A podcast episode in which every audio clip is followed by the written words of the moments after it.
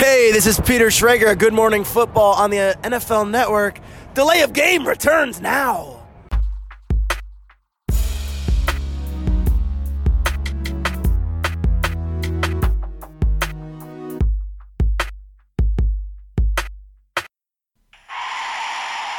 of game. Offense. Five yard penalty. Repeat down. Repeat down. Repeat down. Repeat down.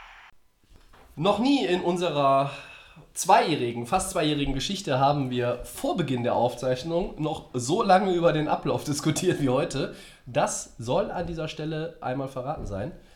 Ähm, warum, das wird sich nacherklären. Erstmal begrüße ich euch ganz herzlich zu Delay of Game, dem Football Podcast, Episode 84. Aber ich begrüße euch natürlich auch in dieser Woche nicht alleine. Ich habe wieder zwei fachkundige Experten hier. Völlig überraschend, der Christian ist da. Hallo Tobi. Und genauso überraschend, der Max ist da. Guten Tag, hallo. Max, wir haben, haben einige äh, Sachen zu diskutieren gehabt, bevor es losging. Ähm, aber ohne Umschweife geht es auch direkt in Medias Res sozusagen Bierfrage. Bierfrage. Äh, Naturradler von Mönchshof. Bist du mit dem Auto heute, oder? Nö, Nee. nö. Einfach erfrischend für den Sommer. Äh, ja, ich habe ein Ratsherren Rotbier aus Hamburg. Ja, Ja, Äh, Tobi. ihr seid so, du bist vor allem so ein bisschen bei den norddeutschen Bieren in Ja, letztens war es, glaube ich, auch wieder Na, ja. Ratsherren Pilz. Äh, ich habe ein äh, IPA, wie überraschend. Ähm, McGargles heißt die Brauerei, ist aus Irland und das heißt Big Bangin.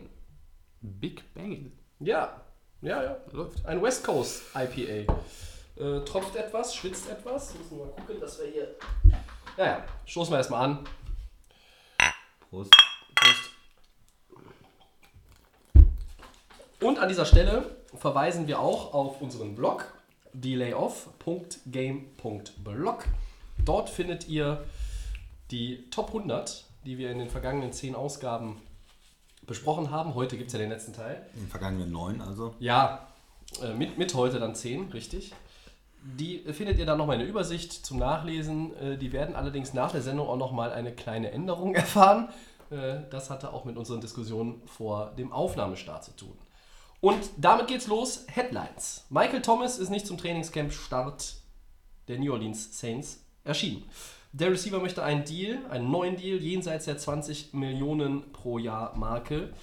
Meine Frage an euch, Max und Christian, wie geht diese Story weiter? Ja, ich glaube nicht, dass er jenseits der 20 Millionen bezahlt wird. Oh, warum Orleans. Ja, jenseits der 20 Millionen. Ist er nicht der beste Receiver der Liga? Mm, Das kann man diskutieren, ob er der Beste ist. Äh, Er macht an, er ist auf jeden Fall in den Top 5, denke ich, für uns alle.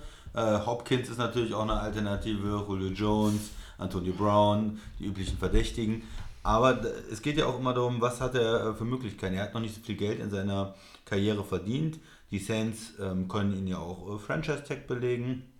Also er geht ja erst ins vierte Jahr seines Rookie-Deals. Ja, können, Ja. Äh, ne, also die haben da die Möglichkeiten. Er ist ja jetzt noch nicht so, dass er Free Agent ist und deshalb wird er auch nicht diesen absoluten Top-Vertrag bekommen, meiner Meinung nach. Also die ähm, einzigen Nicht-Quarterbacks, die über 20 Millionen gekommen sind, sind die Defender, die auch wirklich ähm, ganz starke Möglichkeiten hatten, einen Vertrag zu bestimmen. Ja, Mac, der getradet worden ist für viele First-Round-Picks, wo Chicago super viel ab- abgegeben hat und ihn dann auf jeden Fall binden wollte. Das wäre ein Desaster gewesen, wenn er gegangen wäre. Der hatte natürlich alle Trümpfe in der Hand. Ähm, Aaron Donald, der da mit zweimal Defensive Player of the Year geworden ist und dann äh, in die Vertragsverhandlungen geht. Das sind natürlich dann noch andere Situationen als jetzt Michael Thomas. Er ist auch nicht so in der Lage wie andere vielleicht zu sagen, naja, ich ähm, versuche hier was mit einem Holdout und so weiter, aber der, der hat ja noch nicht so viel Geld verdient in seiner Karriere. Das heißt, der ist da noch ein bisschen, ähm, für den ist es noch ein bisschen schwieriger dann. Und von daher glaube ich, ähm, er kriegt einen guten Vertrag von Orleans. Sie werden ihn auch bezahlen. Die haben ja sonst äh, Wide Receiver eher nicht bezahlt, aber hier, der ist so wichtig, das machen sie. Ähm, mein Tipp wäre 18 im Durchschnitt. Okay, das ist ja die Benchmark, die äh, OBJ, glaube ich, hat. Genau. An Durchschnittsverdienst. an, an Position 1 in der Genau, NFL aktuell. Genau, und er wird dann wieder äh, dieses typische, er kriegt eine halbe Million mehr oder sowas im Durchschnitt. Das wird so ein bisschen gedeichselt, dass er dann der bestbezahlte Receiver ist mit seinem neuen Vertrag. Er kriegt dann 18,5 oder 18,25 oder irgendwas in diesem Rahmen, dass er kurzzeitig der der bestbezahlte Receiver ist, aber es wird dann natürlich auch relativ schnell wieder andere, Der wenn Julio Jones einen neuen Vertrag unterschreibt und so weiter. Aber ich glaube nicht, dass er es wirklich schafft, den Markt über 20 Millionen zu drücken, einfach aufgrund seiner, seiner Position, die er in den Verhandlungen hat. Max, wie Ja. siehst du das? 20 Millionen, fünf Jahre ist ja seine Forderung. Richtig. Den Trend sehen wir wieder. Ähm, man kommt nicht zum Trainingscamp, es geht immer weiter. Die NFL-Spieler wollen ihre Gehälter haben. Chris hat es gut erwähnt, ist ein, könnte mit dem Franchise-Tag belegt werden. Ich verstehe seine Forderung. Er ist eigentlich der Number One Receiver in New Orleans. Ähm, die, er trägt das Team natürlich mit. Äh, ich denke auch in der kommenden Saison. Ähm, ich glaube aber, die Prognose von Christian ist ganz gut. 18, 5, vielleicht 19. Dann ist er, wie gesagt, der Top-Wide Receiver in der Bezahlung, die wir bis jetzt haben. Ich denke, New Orleans wird darauf relativ schnell reagieren. Wir sind jetzt gerade am Anfang des Trainingscamps, wir haben noch ein bisschen Zeit zur Saison und ähm, ich glaube, das wird nicht mehr lange dauern. Ich glaube, dass die Forderung kann man immer viel sagen, das hat man ja bei Livion Bell auch gesehen, das ist aber ein anderes Thema. Äh, gerade bei Wide Receivern äh, muss man ja immer schauen. Äh, aber wie gesagt, der kommt, äh, der kriegt seinen Vertrag, New Orleans wird ihn da nicht irgendwie mit einem Franchise-Tag belegen, das kann ich mir nicht vorstellen. Der ist ein wichtiger Mann und man, kann ja man hat ja gesehen in den letzten, Jahr, in den letzten äh, drei, vier Jahren, wie stark der Spieler schon ist. Und ähm, der wird äh, in New Orleans da weiterhin äh, gerne gesehen und das wird nicht mehr lange dauern. Ja, meine Meinung dazu äh, ist eigentlich die, dass ich fest davon überzeugt bin, dass es in den kommenden Tagen schon eine Einigung geben wird. Die Forderung, du hast es gesagt, 20 Millionen von Seiten von Michael Thomas. Fünf Jahre. Ich habe gehört, dass die Saints bereit sind, 19 zu zahlen. Das wäre eine ganze Mille mehr im Durchschnitt als OBJ. Das ist dann schon so in dieser ganzen Leiter, wie der Christian es auch eben beschrieben hat, dann schon ein Sprung, der ist nicht so gering, von 18 auf 19 als äh, Nummer 1 in dieser Rangfolge, sage ich jetzt mal. Was natürlich beeindruckend ist, drei Jahre ist er in der Liga und äh, kein NFL-Spieler hat in seinen ersten drei Saisons mehr Bälle gefangen als Michael Thomas. Das sind 321. Das ist schon eine sehr beeindruckende Zahl, wie ich finde. Ähm, Und bei den Saints sind sie wirklich auch optimistisch, dass sie eine Lösung finden. Ich könnte mir vorstellen, wenn sie diese 19, äh, vielleicht sogar 19-2, 19-3 schieben und ihm dann sagen, okay, hier ist aber jetzt auch, mehr geht jetzt hier nicht, dann wird man sich da auch einig. Ich würde jetzt mich hier auch festlegen und sagen, bis heute, wie immer, Aufnahmetag am Dienstag, bis zum Ende der Woche ist das Ding eingetütet. Ich, ich kann es mir vorstellen, ich würde nur auch aufpassen, falls es so ist, dass der Vertrag, dass da steht, wir lesen dann auf ESPN, 100 Millionen Dollar Receiver, fünf Jahre, 20 Millionen im Jahr, dass Was, man davon, dann was guckt, davon ist garantiert? was ist davon garantiert und wie bauen die Saints den ganzen Vertrag auf? Ähm, wenn dann natürlich hinterher am Ende ja äh, 4, 5, die nicht garantiert sind, da auf einmal 30 Millionen steht, was er vielleicht nie sieht, und der Durchschnitt dadurch hochgezogen wird, da, das muss man sich angucken. ne? Ja. Also so könnte man das natürlich auch machen. Mit den Zahlen wird ja gerne gespielt, damit da eine 20 steht, weil er unterschreibt nur was, wo eine 20 im Durchschnitt steht und dann bastelt man sich das so ein bisschen hin.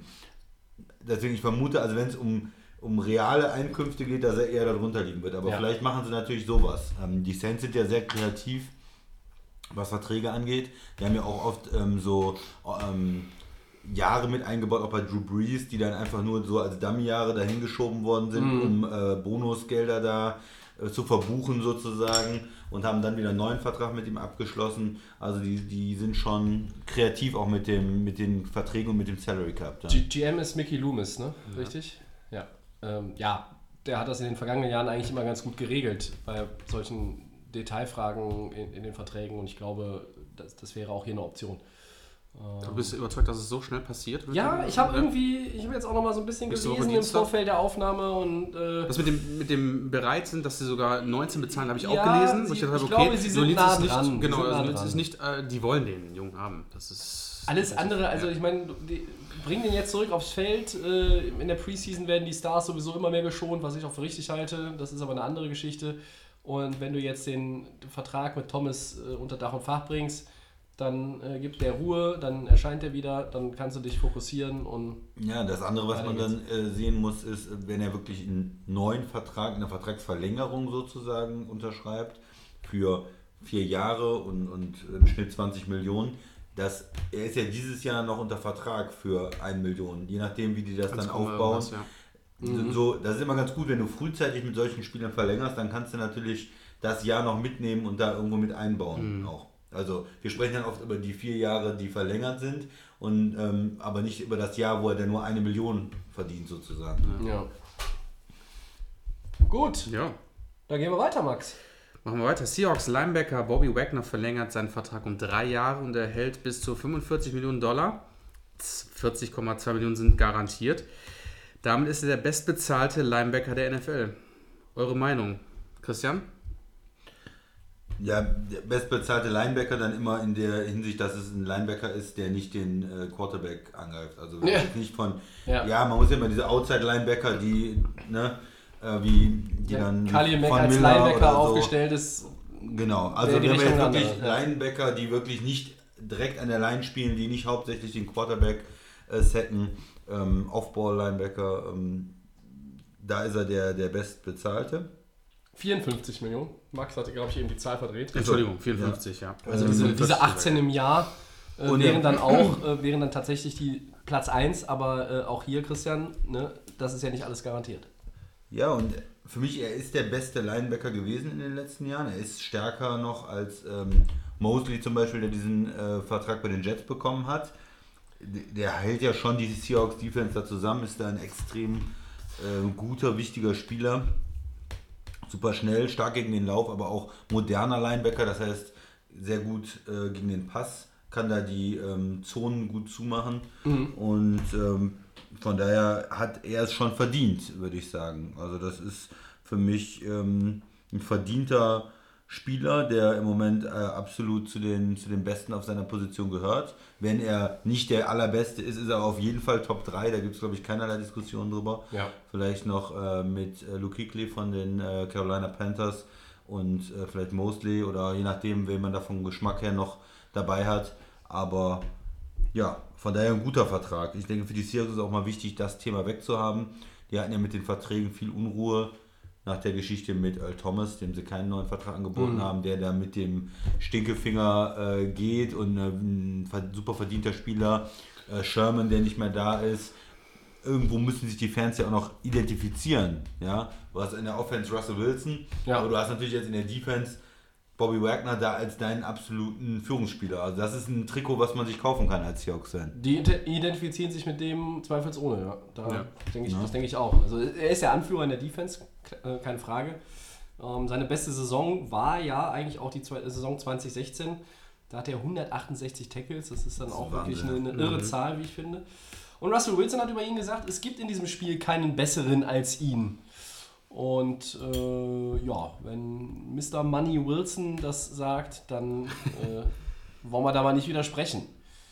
Ähm, es gibt auch Leute, die sagen, Russell Wilson ist der beste Quarterback der Liga. Das sage ich nicht, aber ähm, er, wird fürstlich bezahlt. Bobby Wagner wird es jetzt auch. Max, wie siehst du die Ja, Seahawks-Situation? ich finde das genau richtig. Ähm, Bobby Wagner ist das Puzzlestück, was noch da ist in der Defense. Ähm, das ist ein Leader. das ist das Centerpiece, nachdem alle anderen äh, Häuptlinge eigentlich weg sind. Ne? Genau, und ähm, die, Seahawks, da, die Seahawks haben richtig reagiert und diesen Mann musst du einfach festigen in dem Team weiterhin für die nächsten drei Jahre. Es ist so passiert und das ist einfach auch wichtig, dass du so einen Mann in der Defense hast, der motiviert, der bringt junge Leute dazu, besser zu spielen, der bringt die Erfahrung mit. Aber wie gesagt, die Kombination mit Russell Wilson, ähm, das sind so, das sind so die, das sind so Superstars in dem Team, die brauchst du auch. Und ich finde, ähm, das ist von Seiten für ihn als Spieler natürlich super, mega Vertrag. Äh, das repräsentiert dich und ähm, kann deine Leistung nochmal steigern. Für die Seahawks natürlich ein reiner Gewinn und ja, alles richtig gemacht von beiden Seiten. Guter Spieler. Es gibt ja viele, die sagen, CJ Mosley ähm, wäre, wo jetzt beide so von dem, von dem Contract Ja, so ja. ungefähr auf Ja, einem Level ja. ja, äh, mehr oder weniger liegen. Man, den Mosley-Kontrakt muss man so ein bisschen anders, äh, glaube ich, auch aufdröseln als den von Wagner. Der von äh, Wagner ist ja auch erstmal eine Extension. Ne? Ähm, da wird mir in, äh, im Internet relativ viel eigentlich auch CJ Mosley niedergemacht. Den fand ich in Baltimore richtig gut und da sagen alle, der ist ja im Vergleich zu Wagner ist ja fast nur Durchschnitt, habe ich äh, da von, von vielen gelesen. Okay. Da muss ich ganz ehrlich sagen, äh, Freunde, habt ihr letztes Jahr mal Baltimore-Spiele gesehen, wenn ihr das so schreibt? Weil ganz Ja. ehrlich, ähm, die Geschmäcker sind verschieden. Der Christian hat das ja eben auch so ein bisschen mit den Top 3 irgendwie gesagt, wen man dann dazu zählt und, und wen nicht. Aber äh, also ist Mosley irgendwie dann auch, dass die Jets da ins Klo gegriffen haben. Die Jets machen viel Scheiße in den letzten Jahren, dann, keine Frage. Aber ich glaube, dass sie den Mosley an Land gezogen haben, da habe ich in der Free Agency äh, richtig Da haben wir- applaudiert. da haben wir den- gesagt, den, ja, Jets, ja. das war eine, war eine gute Verpflichtung. Ja. Und ähm, ja, natürlich, Bobby Wagner hat über einen längeren Zeitraum bewiesen, dass er auf diesem Niveau spielen kann. Aber ich traue Ja, zum Beispiel einem Mosley zu, dass er auch da mal so, sag ich, so ein bisschen in die Richtung kommt. Also wenn du da Mosley bei den Ravens letztes Jahr gesehen hast, der war immer da aktiv irgendwo am Ball dran. Also das ist. Ja, und, also, und, und er das- soll doch der Leader bei den Jets sein, Ja, den die Jets jetzt nicht hatten in der Darauf Defense. hoffen die Ja, natürlich. oder? Und deswegen haben sie den haben sie bei Baltimore gesehen und haben da zugegriffen. Ja, Also, nur ich wollte jetzt nur Ja, ja, nicht, nicht auf CJ Mosley hier komplett Ähm, jetzt irgendwie umschwenken. aber vollkommen. Also verstehe ich auch nicht diese. Die, die Ja, ich fand, ich fand den am Anfang ähm, als, als Rookie und im ersten, ersten zwei Jahren auch extrem gut, Mosley jetzt. Die letzten ein, zwei Jahre, ja, er spielt immer noch sehr gut. Ähm, vielleicht fehlt ihm noch manchmal so mh, ja, die Turnover-Plays ein bisschen. Ich weiß jetzt nicht genau, wie viel er letztes Jahr Ja, hatte, weiß dass ich so aus dem Kopf auch nicht, genau, aber du, dass er so du meinst also so ein bisschen mehr noch diese, diese greifbaren Highlights auch. Ja, genau. Also die, die Tackles sind da, Mhm. die, die ähm, auch die Aktion gegen den Lauf, ja, gegen Baltimore war immer extrem schwer zu laufen. Da ist macht ne. Auch er ist in der Coverage Distanz- ziemlich gut, wie ich finde. Er ist an der Coverage gut, aber vielleicht so die Highlight-Plays, die da noch so ein bisschen fehlen. Ja. Ne? Und man hat halt, ähm, man könnte, könnte halt das Argument finden, dass er nicht in den Top 3 ist, Inside Linebacker. Wenn du man jetzt Wagner nimmt, wenn man äh, Jones von Atlanta, den hatten wir letzte Woche, nimmt, den den Oh, neuen. Vertrag bekommen hat, und äh, Kuechly. dann Kikli von Kuechly. Carolina. Ja. Aber er ist natürlich trotzdem, was du, muss ich dir recht geben, Tobi, irgendwo oben dabei. Also er ist jetzt Ja. nicht irgendwie ein schlechter Linebacker oder ein mittelmäßiger Linebacker. Nee, da habe ich halt so relativ viel Ähm. gelesen, äh, heute auch nochmal so nach dem Motto äh, Luftpumpe. Ja, nee, Ja, das war mir ein kann ich bisschen. nicht- nicht. Also ich hätte ihn gern als Spieler. Ob die Jets jetzt, sag ich mal, in Free Agency wird immer ein Preis bezahlt, ein extra Preis, den man auch zahlen muss. Ob man für die Position Inside Linebacker jetzt da den, äh, ne, den Markt nochmal ganz neu aufrollt als Jets. Bobby äh, Wagner hat sich ja über den Mosley-Deal gefreut, weil klar war, dass er den toppen wird. dass, dass er natürlich da wieder rankommt. Auf jeden Fall hat er sich gefreut. Von daher, also vom, vom Bezahlung im Jahr könnte es vielleicht ein bisschen zu teuer sein, aber ein guter Spieler ist er auf jeden Fall. Ja. Und die, die Jets, Ja. den Jets helfen wird er auch. Also. Ja. Klar. ja, dann nochmal Glückwunsch von uns an Bobby Wagner. Ja. Straight Cash Home. Dann dritte Headline. Headcoach Sean McVay und äh, General Manager Les Snead bleiben den Rams langfristig erhalten. Nie gehört die Namen. Go Rams. Die Franchise bindet beide bis 2023. Eine gute Entscheidung. Tobi. Tobi, wir sind Ja, gespannt. ja, ein, äh, ein sehr freudiges äh, Gesicht habe ich gemacht, als ich es bei Twitter äh, vor einigen Tagen gelesen habe, die Info. Über Sean McVay gibt es ja eigentlich nicht viel zu diskutieren. Wir haben es in der Offseason immer wieder gesagt. Alle sind auf der Suche gewesen nach dem neuen Sean McVay. Äh, die Bengals mit Zach Taylor und wer nicht auch noch sonst, äh, die Matt LeFleur, die, die Packers und äh, gut, Brian Flores kommt jetzt eher so von der Defense-Seite ne, in richtig. Miami, aber ist auch ein guter, äh, bin ich von überzeugt. Äh, neuer Ja. Roster ist nicht so gut. Sehen wir dann. Da ist unser Roster hier besser. Ich freu mich drauf, ja. sorry. Ja, ein bisschen. Teufelscrashing. Das macht ja sonst der Christian, jetzt bin ich ihm zuvor gekommen. Ha, freue ich mich. Ja, immer auf meine Kosten. Ja, ja du kannst dich ja nachher noch revanchieren. Wir kommen ja noch zu, zu einem deiner heißen Lieblingsteams gleich. ist Aber richtig, äh, wir greifen schon wieder vor. Ich greife hier vor allem immer vor. Ja. Also, Rams. Christian, wolltest du, du kannst gerne einhaken. Ja, ich wollte bitte. gerade noch sagen, wer Ja. hier im äh, Tannehill-Trikot sitzt. Das äh, ist schon mal falsch. Der, er musste sich auf das andere Das ist schon mal falsch. Buh. Da hat der Christian leider nicht aufgepasst, was die Nummer 13 in Buh. Miami Das ist, doch, das ist doch Fitzmagic, oder nicht? Die kommt noch wahrscheinlich Achso, bei mir. hast du es schon bestellt, das Fitzmagic? Wer weiß. Also, ne, ihr könnt es ja nicht sehen, es ist das Dan Marino-Trikot, was Ja. der Max Ah, jetzt da habe ich vertan. Ja. Ja, der hat auch viel- viele Ringe gewonnen mit Miami. Ja. Boah, das ist frech, Tobi. Oh, ja. Ja, ja, ist okay. Jetzt ist gut. Ja, ja. ja, der hat Ist genauso okay. viele Ringe wie Jared Goff bisher. ähm, Nein, das also sind weniger als Aaron Rodgers. wir, wir wollten über die Rams wollte über die sprechen, Rams über die sprechen, guten Entscheidungen. gefreut. Ja. Ähm, Ja, McVay hat das Team übernommen 2017. Da waren die gefühlt äh, 30 Jahre nicht mehr mit einem Winning Record unterwegs und äh, ich glaube sogar 32 Jahre gefühlt nicht in den Playoffs. Also für mich hat es sich zumindest so lange angefühlt. Und er hat in den ersten beiden Jahren in der Regular Season einen Rekord von 24-8 hinge hingebrezelt. Also dann haben sie das erste Playoff-Spiel gegen Atlanta verloren. Ähm, jetzt haben sie da mal zwei gewonnen, äh, den Super Bowl verloren. Ähm, haben sich halt da auch jetzt erstmal so wieder ja, rangetastet. Ähm, klar, die Patriots waren an dem Tag vielleicht verwundbar wie selten im Super Bowl, aber Rams waren halt auch zu, zu dusselig. Und äh, das ist ein wichtiges Signal natürlich. McVay ist derjenige, der jetzt hier so ein bisschen ja, weiß ich nicht, der Julian Nagelsmann, der Jürgen Klopp der NFL, wie auch immer man das jetzt irgendwie vergleichen möchte. Ähm, Die Rams ziehen nächstes Jahr ihr neues Stadion in Inglewood. Und du hast ja die Jahre darüber, wenn du den Umzug geschafft hast und in diesem äh, neuen Kapachel dann bist und spielst und nicht mehr in dieser Kloake, wo mal früher die Olympischen Spiele waren, äh, als es noch Schwarz-Weiß-Fernsehen gab. Nein, es war 84, sorry. Ähm, das ist also ein wichtiges Signal. Die interessantere Komponente ist natürlich eigentlich Les Snead, meiner Meinung nach. Warum? Als sie diesen komischen Kauz namens Jeff Fisher gefeuert haben, da hieß es eigentlich auch immer, oh, Les Snead auch auf dem Hot Seat, der müsste eigentlich mitgehen. Er ist aber geblieben. Und er hat sich durch seine Moves personeller Natur im Nachhinein jetzt, also in der Post-Jeff Fischer-Ära, mit Jeff Fischer und Ära, das passt irgendwie auch nicht zusammen, aber egal, ich habe es jetzt trotzdem gesagt, hat er wirklich auch gute Sachen gemacht. Und auch vorher muss man ja sagen, er hat einen äh, Aaron Donald gedraftet, er hat ähm, einen Todd Gurley gedraftet, er hat sich auch für Jared Goff entschieden. Man hätte auch Carson Wentz nehmen können. Ich glaube im Endeffekt, ich weiß nicht, wie es nachher in 20 Jahren mal aussieht, wer einen Ring hat und wer keinen oder wer mehr hat und wer weniger. Aber beide sind gute Quarterbacks, die auch noch weiter nach oben müssen, um zur Elite zu zählen. Jedes Mal, wenn ich über Goff rede, muss ich ja hier aufpassen und mir auf die Zunge beißen, sonst äh, springt der Christian hier wieder aus dem, aus dem Stuhl. Er grinst schon. Aber er hat letztes Jahr ja auch diese ganzen Moves gemacht mit Talib, mit Peters, er hat Brandon Cooks geholt, er hat natürlich auch viele Draftpicks verscherbelt. Aber er hat dieses ähm, Team, der Snead ist auch dafür verantwortlich, dass die Franchise der Rams von einer Loser-Franchise in kurzer Zeit wieder zu einem ernsthaften Playoff-Team gewonnen. Es ist ein, ist ein Winning-Team geworden. Und das ist nicht nur McVay, das ist auch Snead. Und deshalb hat er sich das auch verdient, dass er die Vertragsverlängerung bekommen hat.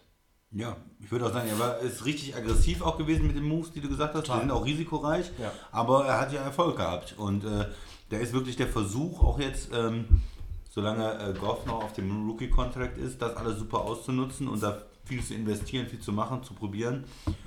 Finde ich gut. Man, man will, das Ziel ist, einen Super Bowl äh, zu gewinnen und man muss das ja auch versuchen ne? und auch alles reinsetzen dann und auch mal ein bisschen Risiko gehen. Es Ja. gibt ja auch viele Teams, die ein bisschen konservativ sind und lieber 8-8 spielen. Ja, Wie geht's gleich weiter? Wer, wer, wer, Ähm, wer, Nee, das war jetzt nicht, nee, das Achso, war das war jetzt so allgemein. das ist jetzt kein, kein, nein. kein Also gerade. nicht. Nein, die Dolphins werden nicht auf 8-8 kommen. Achso. Das weiß ich selber. Ja, Max, deine zwei Cents noch zu Äh, den Rams. Was ja. hast du dazu? Nach diesem äh, Fischer-Dilemma im, äh, bei den Rams, auch was in St. Louis noch gewesen ist. Ja. Und ähm, wir, glaube ich, auch letztes Jahr, bevor diese ganzen ähm, Free Agents geholt worden sind, mit vielen großen Namen, die bei den äh, Rams dazugekommen sind, haben wir auch gesagt, die setzen alles all in, die wollen den Super Bowl. Sie haben es geschafft.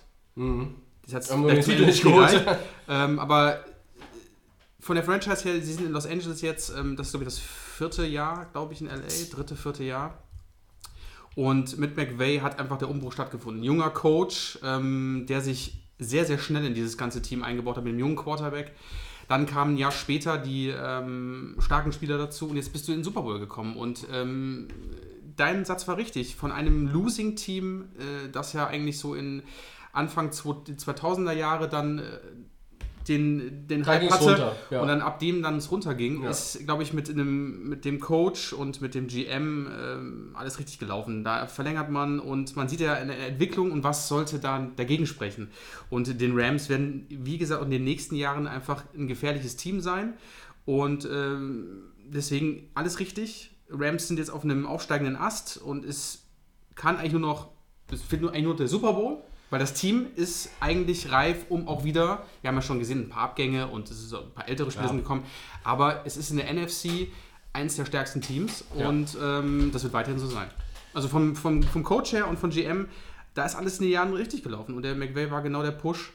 Mhm. Und Snead natürlich auch, dass der das alles so managen konnte, dass auch die wichtigen Spieler, die auf dem Free, Free Agent Markt letztes Jahr waren, du bist all in gegangen und hast es bis dahin Ja, ich habe Snead das nicht zugetraut. Ne? Also ich war eigentlich auch an einem Punkt, wo ich gesagt habe, das ist nicht mehr der richtige Mann. Und er hat äh, sich bewiesen, er hat sich gehalten und hat seine Position natürlich in den zwei Jahren auch gefestigt.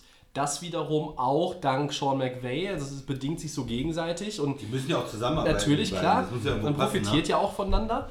Und für mich ist das immer noch so ein bisschen surreal. Also äh, ich, ich gucke jetzt seit zwei Jahren, die letzten zwei Jahre, seit wir auch den Podcast machen, gucke ich NFL und äh, schalt sonntags ein und, hab, und weiß, die Rams haben eine realistische Chance, ein Top-Team zu schlagen. Äh, früher habe ich mir die Spiele gar nicht mehr angeguckt, weil ich wusste, die verlieren mit 20 oder 30 und kriegen auf die Mütze. Ähm, Das ist jetzt und, bei mir so. Und ja, In Zukunft, ja. ne? Aber vielleicht ja auch nur ein Vielleicht Jahr auch irgendwann Vielleicht geht es ja dann auch bergauf. Vielleicht. Also man, hoffen ist ja, äh, ne? Leben heißt hoffen. Das ist Äh, richtig. Es gab mal einen Buchtitel, ich glaube, von der Frau von Michael Gorbatschow. Das weiß ich nur, weil es bei meinem Vater immer im Regal stand. Egal. Also, die Rams haben jetzt natürlich die, das Fundament gelegt. Ich hoffe, dass sie die nächsten Jahre auch äh, mit diesem Duo weiterhin erfolgreich sind, mit diesem Führungsduo. Ähm, du kommst nicht jedes Jahr in den Super Bowl und du kannst ihn sowieso auch schon mal nicht jedes Jahr gewinnen, aber halt immer irgendwie ein 10-plus-Win-Team zu sein in den nächsten Jahren, ähm, was in den meisten Jahren so Mannschaften sind wie die Saints, wie die Packers, wie natürlich die Patriots. Das nicht- das musst du- oder das Steelers. Das ist schon, das, also das sind schon schöne Aussichten. Das, darfst du, das, du, das Niveau in der NFC ist deutlich stärker und da sind die Rams immer mit in den Top-Teams dabei. Das ist Ja. einfach, weil das Team einfach sich entwickelt hat und mit McVay ist, man darf das auch nicht vergessen, dass es nur an Snead liegt, weil McVay muss mit dem Team harmonieren und das funktioniert bei den Rams optimal. Das ist dieses Mix aus diesem jungen Coach mit dem jungen Quarterback, viele ältere Veteranen. Das muss ja auch funktionieren, damit du einfach sagst, okay, das ist Team erfolgreich, weil das ist ja nicht nur die GM-Arbeit und der Trainer, sondern das ist einfach ein komplettes Paket, was einfach passt. Von, vom letzten Spieler bis zum GM hoch. Ja, ich mach mal den Mahner. Man muss immer natürlich aufpassen, wenn man jetzt sagt, äh, ich höre da ein bisschen mal, ja, äh, 10-Win-Team und, und so erfolgreich wie die anderen. Man- Manche Teams schaffen das über Jahre, aber bei äh, in der NFL ist es einfach so, dass du, du bist manchmal ein, zwei Jahre gut dabei, bist in den Playoffs und auf einmal geht es wieder runter. Da verletzt sich ein, zwei wichtige Spieler, hat vielleicht Probleme mit dem Knie und äh, äh, dann, dann Ich glaube, ich tippe den einfach als MVP-Kandidaten, um euch den Stinkefinger zu zeigen. Ja, dann hängt Ja. vielleicht irgendwas. Da wird ein, zwei Spieler sind zu alt, vielleicht dein Left Tackle oder und dann bricht auch manchmal wieder was zusammen. Und dann ist der gefeierte Coach zwei Jahre später auch schon wieder auf, dem, auf der Abschlussliste. Ich Tobi, ich wünsche das nicht den Rams. Ich, ich will nur mal. Haben wir schon gesehen, es, ja. es gibt's, es gibt's manchmal. Ich wollte noch eigentlich auch genau die, zu- das, der, zu diesem Punkt anbringen.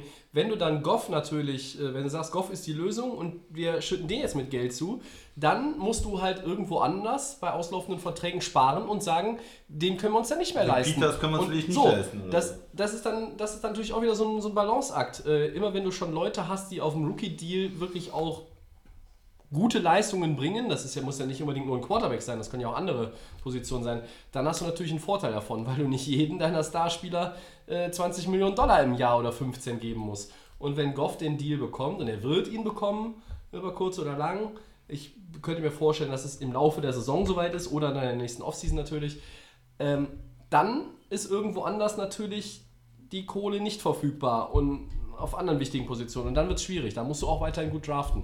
Und das ist halt was, was die Rams eigentlich auch in den letzten Jahren mit Les Snead gemacht haben. Und deshalb hoffe ich, dass sie das weiterhin bekommen. Aber du hast natürlich völlig recht.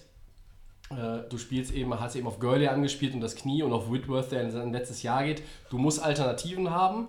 Ähm, Ich denke, gerade bei der O-Line ist es, ist es wichtig, dass sie da jetzt auch die, die Leute, die letztes Jahr neu dabei gekommen sind und die jetzt auch reinspringen, dass die auch wirklich entwickelt werden.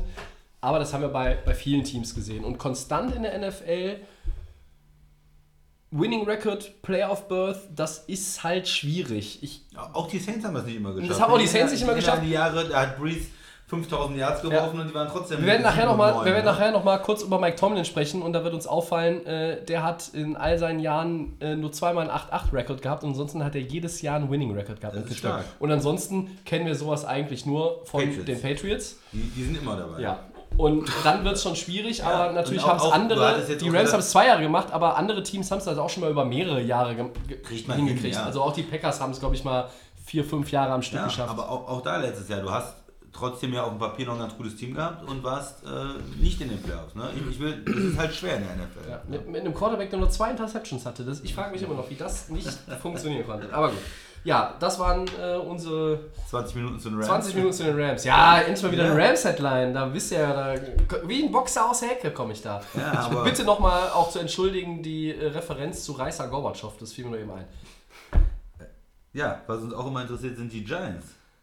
Ja, die Giants. Das ist immer ein heißes äh, Thema bei uns, ne? Ja, ja, ja. D- Jetzt das nächste Giants-Drama. Es geht um die Wide Receiver. Ähm, eigentlich reden wir so viel über die Giants, aber jetzt hat sich in einer Woche so viel getan, wir müssen sie nochmal ansprechen. Äh, Golden Tate wird für vier Spiele suspendiert. Ähm, ich glaube, es ist Performance Enhancing Drugs. Ähm, Er meinte für ähm, Potenzsachen. ja, dumm. Ja, ich glaube, er wollte irgendwie seine Frau schwängern und das ja, genau. irgendwie- Da hat er als, Hat er, ja, ja. vermutet hier wegen, was weiß Ja, ich halt, okay. Potenzmittel, fördernde Mittel hat er genommen. Okay. Also Viagra steht auf der Dopingliste. Okay. Also, Golden Tate wird gesperrt. Corey Coleman hat einen Kreuzbandriss und Sterling Shepard, Shepard bricht sich im Training den Daumen. Äh, das äh, schreit nach Drama und deshalb, der Christian jetzt endgültig ein Otto kriegt, packen wir hier schön unseren Uh. Eli aus. Ja. Den MVP. Armer Eli. Den MVP. Keine Receiver mehr. Meine Frage an euch. ja. Muss das Team jetzt personell reagieren? Und wenn ja, wie? Ich mach mal den Anfang. Ich Ja, wüsste bitte. im Moment nicht, wie es bei den Giants weitergehen soll. Es ist, glaube ich, die One-Man-Show mit dem Mann im Rücken von Eli. Äh, also, Ahmad Bradshaw? ja, die haben so mal ausgegraben. Ähm, ja, also bei den Giants, wir hatten ja, also ich glaube, wir haben das Team, haben wir, glaube ich, schon öfters gesagt, also okay, wir haben, waren jetzt von den, von den Moves in der Offseason von den Giants nicht so begeistert. Wir haben jetzt Golden Tate ist dazugekommen, sie haben Odell Beckham verloren. Dann haben wir Sterling Shepard, der eigentlich jetzt, glaube ich, auch im dritten Jahr von, äh, als dritten Jahr spielt, glaube ich, bei den Giants, der eigentlich was kann. Jetzt fällt der junge Mann auch aus. Äh, Corey Coleman auch nicht. Jetzt wird es für Eli natürlich schwer. Ähm, du hast ja aufgeschrieben, welche weiteren Wide Receiver ähm, noch möglich sind. Cody Latimer, Russell Shepard, Darius Slayton und Benny Fowler. Ja, das sind die, die noch im Roster Die sind. noch im Roster Die sind. Ähm, es gibt noch ein paar äh, Free Agents, die noch irgendwo hier ähm, noch einen Job suchen. Aber im Moment sehe ich für die Giants echt eine absolute Katastrophensaison. Also du hast nur noch den. Ja, ist, ich bin auch ein großer Eli Manning-Fan und ich, ich mag die Giants sehr gerne, aber jetzt muss auch sich eher mal Gedanken machen, ich bin alter Mann, ich habe kaum Möglichkeiten, den Ball nach vorne zu bringen. Ich muss quasi auf meinen ähm, Mann im Hintergrund hoffen, der dann Wide Receiver und ähm, Running Back gleichzeitig und vielleicht noch was anderes, Tight End noch werden kann. Ich weiß es nicht. Du hast noch Tight End, Even Ingram hast du noch, aber das ist für die Ja. Giants in der Division, wo sie sich auch befinden. Da sind vielleicht noch diese luschigen Redskins. Ich, ich sage jetzt einfach mal so. Oh, das war sehr Aber respektlos. das ist natürlich in der NFC in der NFC Katastrophe und für Eli Manning und das könnte auch das Ende ich, ich, ich prognostiziere das, also ich gehe mal ein bisschen weiter. Ich sage mal ganz ehrlich, wenn die Saison so ein Scheiß ist, was bei den Giants passieren kann und vielleicht sogar auch passiert, dann muss dieser Mann äh, nach ein paar Jahren den äh, sein Trikot jetzt endlich mal in den Nagel hängen, weil du wirst mit diesem Team nichts mehr groß reißen können. Und diese Saison mit diesen Ausfällen, das sind ja ihre Top-Spieler in der Offense mit, also Saquon Barkley mal abgesehen, aber ich wüsste im Moment nicht mit dem, was ich noch an, an Reserve habe und was auf der Free Agent, ihr könnt ja gleich nochmal die Namen sagen, die da noch offiziell ähm, geholt werden können, Mhm. kannst du kein, äh, keine Playoffs erreichen. Das ist mein Statement. Also Giants, tut mir leid, aber die Saison ist vorbei. Ist so. Vorbei. Also, das ist ein frühes Urteil. Ist ein frühes Urteil. Eine Woche vor der Preseason. Ähm, Ja, bei den, bei so offensiv hat man den Max selten gesehen. Ja. ich bin echt, Eli Manning ist toller Mann, aber ist, vielleicht ist es auch einfach jetzt. Also für mich sind die Giants, ähm, man hat sich schon Sorgen um die Defense gemacht, weil sie da viele Leute verloren haben. Da sind für mich nicht viele Starspieler. Du sorgst dich seit einem halben Jahr um die Defense der Giants, völlig zu Recht. Die den, die den Unterschied machen. Man, die Hoffnung bei den Giants ist, die haben die O-Line jetzt verstärkt. Das ist von der Schwäche von vor zwei Jahren und auch letztes Jahr noch, äh, zumindest teilweise, zu jetzt zu einer Stärke geworden. Müssen Stark- sie aber auch erstmal zeigen, ne? dass sie jetzt wirklich Ja, ich glaube, glaub, das ist schon so, mit einem starken Running Back dahinter. Aber du Das ist musst ja Vertrauen in die Giants, Ja, Roland. aber du musst- 30.07.2000. Du musst, du musst natürlich auch irgendwo ein bisschen Passspiel haben. Und ich war schon Ja. von vornherein nicht so begeistert von den Receivers. Ja, du hast es ja mal Wo ist gesagt, der Nummer ja. 1 Wo Receiver? ist der Ich sehe da keinen. Nee. Golden Tate ist ein 2 Receiver und äh, Sterling Steppert ist auch vielleicht ein ähm, zwei, Nummer 2 Receiver. Und mm, Der ist ja, auch nur gut im Slot. so, und der Rest ist äh, äh, Nummer, Nummer 3 und 4 Receiver. Also die waren schon alle ähm, nicht so besonders, sagen wir mal. Und jetzt ist da, fallen die auch noch alle aus und dann äh, arbeitest du da mit ähm, Practice Squad Spielern und, und weiß was ich und der Rest der Rampe. Das heißt, äh, Eli ist auch schon nicht mehr so gut gewesen die letzten Jahre. Er kann auch vielleicht bestimmte tiefe Pässe nicht mehr so anbringen. Ist jetzt kein Patrick Mahomes. Und äh, wenn, man, wenn man jetzt, äh, man kann natürlich mit dem Lauf spielen und dann irgendwie mal was machen, aber mit der Defense, denke ich, wird man auch in Rückstand geraten. Und wenn man dann keine Passing-Offense hat, nicht dynamisch ist, klar kannst du dann immer für fünf Yards laufen, aber die Teams werden ja auch sich voll auf Barkley konzentrieren. Und dann muss Eli mit den Receivern da versuchen, äh, was zu machen. Das sieht für mich, wie der Max gesagt hat, nach Desaster aus. Also ich glaube, es geht erstmal für die Giants runter, ähm, bevor es wieder, wieder besser wird. Dann vielleicht mit dem potenziellen Wunder-Quarterback, den sie gedraftet haben. ähm, aber wie gesagt, das hatten wir schon von, ich habe ein oder zwei Jahren, Beckham ist ausgefallen, war wieder verletzt. Und da hat man auch gesehen, wie schwach eigentlich Eli oder wie schwach die Pässe auf die Receiver angekommen sind. Da gab es Shepard, Ja. aber du hast es genau richtig gesagt, das sind keine konstanten Right Receiver, die 1000 Yards im, in der Saison haben und dann auch wirklich die wichtigen Bälle fangen. Da hatten wir dann auch Brandon Marshall, den alten Veteran, der war auch mal bei den Giants, der hat auch, das ging auch nicht. Das war auch nichts. Und das hast du dann, einfach- das jetzt mit, jetzt hast du noch weniger, du hast deinen Superstar nach Cleveland abgegeben, Ja. hast nichts bekommen, da haben wir lange drüber diskutiert. Und Ja, jetzt, ja, nichts. Ja, die haben ja schon. natürlich, aber trotzdem in der First Rounder, glaube ich, oder? First und die haben den äh, Safety noch bekommen. Ja. Ja. Real Peppers. Das, Trotzdem, du sagst es richtig, wenn du in den Rückstand gerätst, brauchst du eine Offense. Ja, die hast du mit Wesley ja. Barkley als einzigen Mann. Ja. Äh, ja. ja. Tobi, sag. Ja, ihr habt völlig recht. Was soll man da. Da gibt es ja kein, äh, kein Gegenargument in dem Sinne. Das Einzige, was man natürlich erstmal sagen muss, ist, wenn die genannten Receiver, die jetzt alle ausfallen und suspendiert sind, wenn die alle auf dem Feld stehen, habt ihr ja auch schon gesagt, macht die ganze Sache ja jetzt nicht qualitativ plötzlich zu einem Playoff-Team. Nee. Nein, also es ist keine Offense, die Angst und Schrecken verbreitet. Ähm, die wird wirklich aus äh, Saquon Barkley bestehen und vielleicht ähm, ein paar ganz netten Pässen von Eli auf Evan Ingram. Play-Action und dann vielleicht was. Ja, Laufen, vielleicht. laufen, laufen, irgendwann weißt du, kommt der Pass, beziehungsweise du rechnest nicht damit, Play-Action funktioniert. Das ist halt so vielleicht das, das Ding, was da, was da funktionieren kann. Es, egal, ob- ob jetzt, wenn jetzt die Giants auch einen Nummer 1 Receiver hätten und die, die jetzt wir alle hier aufgezählt haben, aus dem Practice Squad, die jetzt Verletzten, die Suspendierten etc. pp. Wäre das ja kein Team, was wir in den kommenden Wochen in unseren Saisonvorschauen als ein Playoff-Team deklarieren würden. Das würden wir nicht tun. Ich wäre noch der Einzige vermutlich, der sagt, ich traue den Giants mehr zu als in der vergangenen Saison. Das habe ich aber schon letzte Offseason gesagt. Ähm, deshalb muss ich mir das dann zweimal überlegen, ob ich das nochmal sage. Der entscheidende Faktor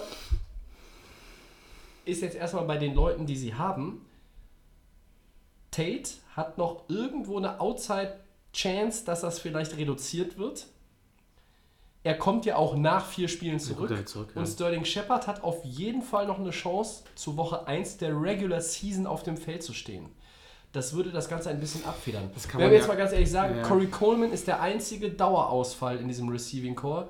Und den jungen Mann, wie der Max es gerne nennt, äh, war der in Cleveland irgendwo mal brauchbar irgendwann? Also Cleveland war sowieso schlecht, aber Corey Coleman stach noch aus diesem. Browns-Team als besonders schlecht heraus.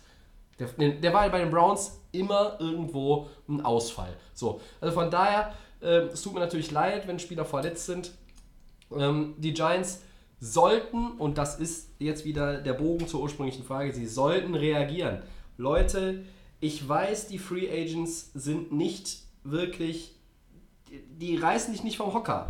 Aber ein Pierre Garçon Ja. oder ein bei den Saints entlassener Cam Meredith oder vielleicht ein äh, reinstated Ma Martavis Bryant. Das sind Leute, die helfen dir auf jeden Fall weiter, wenn du, wenn du dir dieses, dieses Roster der Giants anguckst. Also schlechter kann es doch nicht werden. Also ich bin nun wirklich kein Freund von Michael Crabtree, von dem würde man, sollte man vielleicht die, die Finger lassen. Ähm, es gibt ja noch einen Kandidaten und ich freue mich, dass wir ihn endlich mal wieder äh, erwähnen können. Der Christian fällt jetzt endlich aber ist sag es- es. Ich Des- ich muss es sagen. Sag es, raus. Was ist mit Des Bryant? Komm. Ja. Ja, der Sascha hat uns auch nochmal hier War er äh, nicht? einen Er Tweet war- geschickt. Chat Ocho Cinco hat gesagt, er wird zwar jetzt 15 Pfund schwerer oder 20, aber laufen können er immer noch. Aber die haben doch die Nummer von Des Bryant. Der war doch letztes Jahr, als er doch wieder, da war er auch im Gespräch bei den Giants zu landen. Mit Odell Beckham zusammen auf der rechten Seite. Richtig. Ne? Die haben deine Nummer noch. Der ist noch weiß. Ein Ja, Anruf. Ja, Christian, also ändern. die Free Agents, die, wir jetzt gerade, die ich jetzt gerade aufgezählt habe, sind ja nun wahr, wahrlich nicht irgendwie, äh, dass, dass man da jetzt sagt, okay, unbedingt, aber äh, Des Bryant sollte man vielleicht äh, die Finger von lassen. Ich glaube auch nicht, dass sie auf diese Idee kommen würden. So, also man kann ja nur hoffen, dass sich da irgendjemand etabliert bei den Giants, von dem jetzt den kann auf der Rechnung hat. Sonst wird das Passspiel extrem dünn. Andererseits, ich war auch, genau wie ihr, kein Freund von der Verpflichtung von Golden Tate. Der kommt dann zurück. Sterling Shepard ist vielleicht in Woche Auch 1 mal da, in Woche 2 da, in Woche 3 da. Ja, Shepard könntest du eigentlich den Finger, den Daumen so umwickeln, dass er dann auf jeden Fall spielen wir haben im kann. Grunde Also, jetzt ja. die Ausfälle, die momentan dieser drei nur zum geht's- Anlass nehmen können, um nochmal du- darauf hinzuweisen, dass das Giants Receiving Core eigentlich.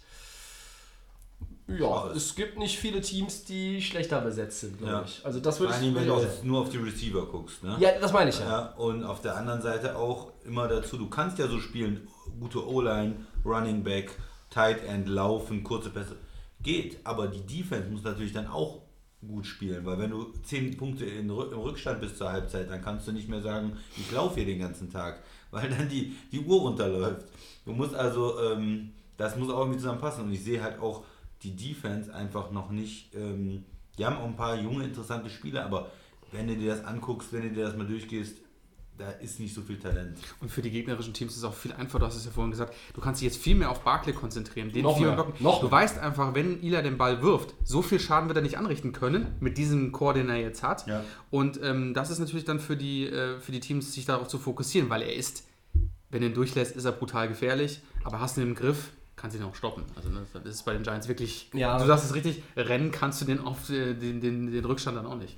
Also die Giants haben ja nur eine Chance, eine halbwegs brauchbare Saison hinzulegen. Ich rede nicht von Playoffs, eine halbwegs brauchbare Saison hinzulegen, indem sie gut starten. Ich lese euch mal die ersten vier Gegner vor.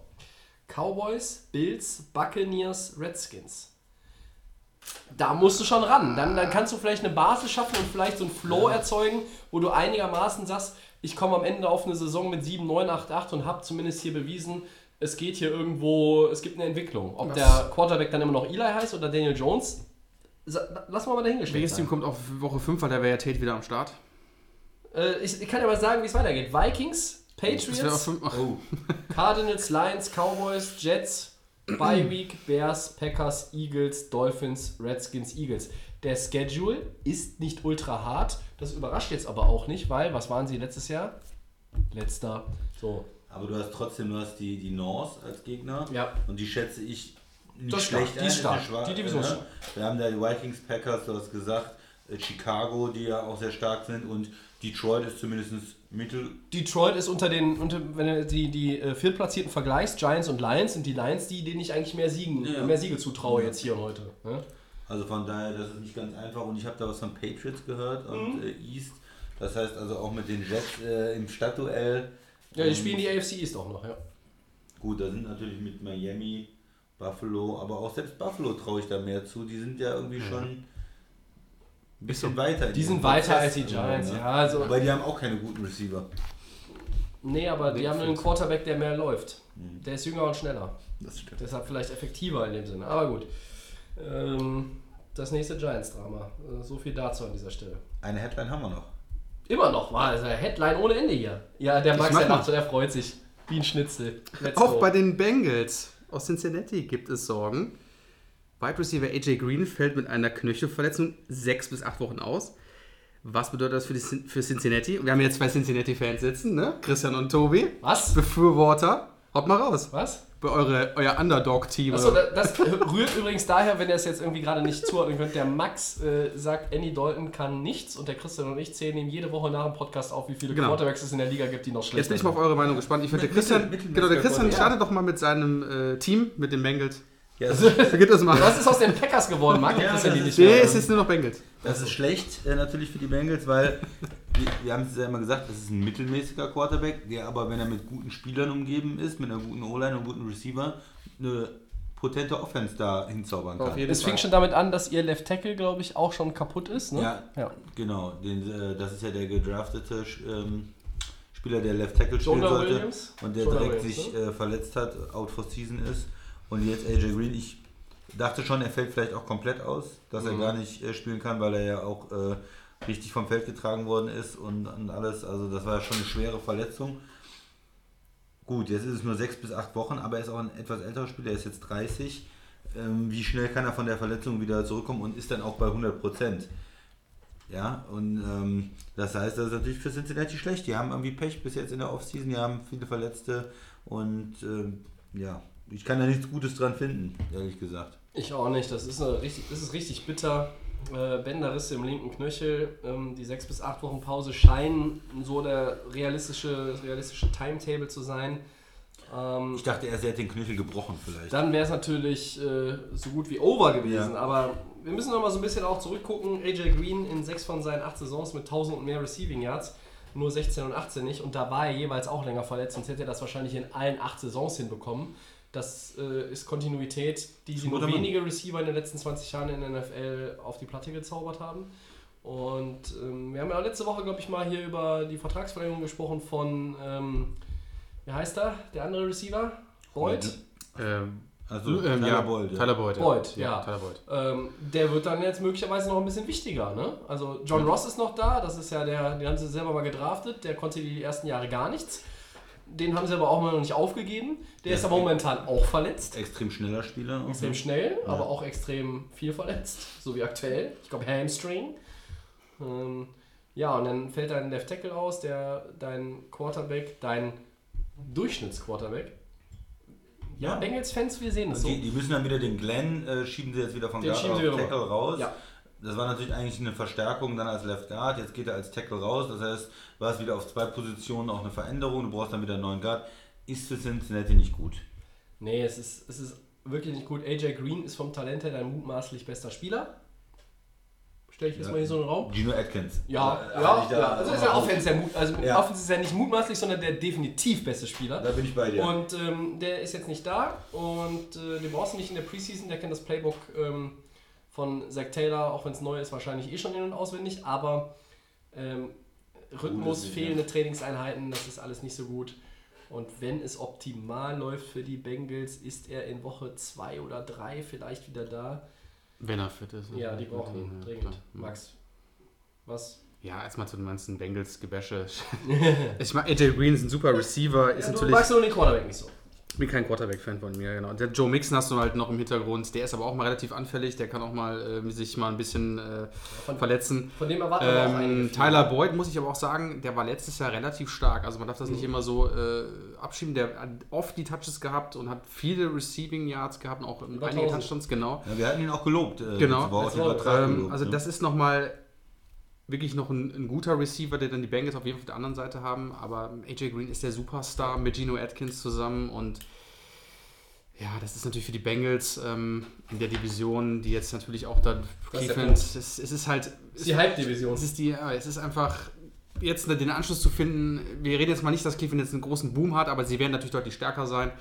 Ähm, Es reden ja auch viele über die Ravens und es reden auch immer noch viele über die Steelers. Bei den Steelers kommt es ja darauf an, wie sind sie ohne Bell und Brown, ja? Äh, Wie können sie es kompensieren? Sind sie weiterhin so gut? Spielen sie oben mit in der Division? Und die Ravens sind der Titelverteidiger in der, in der North und deshalb Lamar Jackson und da kommt dann noch ein Rookie-Receiver dazu und so weiter und so fort. Also, ne? Ja, bei Baltimore muss es halt natürlich auch erstmal alles wieder funktionieren und es, die, die Version ist echt spannend. Es ist bei allen irgendwo, bei allen Teams weiß man nicht, wie es sich könnte, könnte sich jede, jede, jede, jede, jeden Spieltag ändern und dann am Ende ist dann vielleicht ein ganz anderes Team vorne, weil wir wissen nicht, was in Cleveland ist, wir wissen nicht, was die Bengals jetzt mit dem ganzen Thema machen.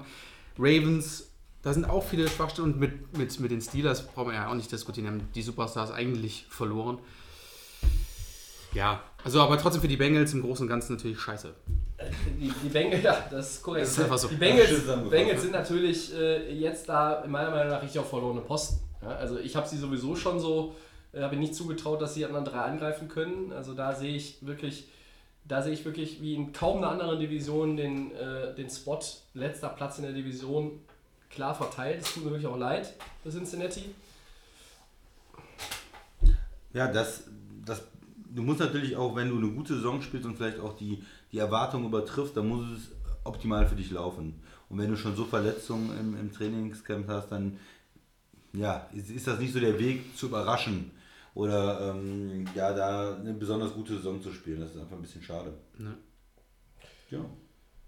So So, viel zu den Headlines. Wir, wir haben es sogar tatsächlich geschafft, in unter 50 Minuten die Headlines durchzukloppen und deshalb machen wir weiter mit Love It or Leave It, bevor hier die Uhr tickt. Wie steht jetzt folgende News? Ich fange mal an. Die Dolphins, Max, verpflichten Wide Receiver Alan Hearns für ein Jahr 3 Millionen Dollar. Ja, love it. Ganz klar. Der war vorhin bei den Cowboys, war verletzt und ähm, ich kann mich noch an die Zeiten bei den Jaguars erinnern. Der war relativ produktiv.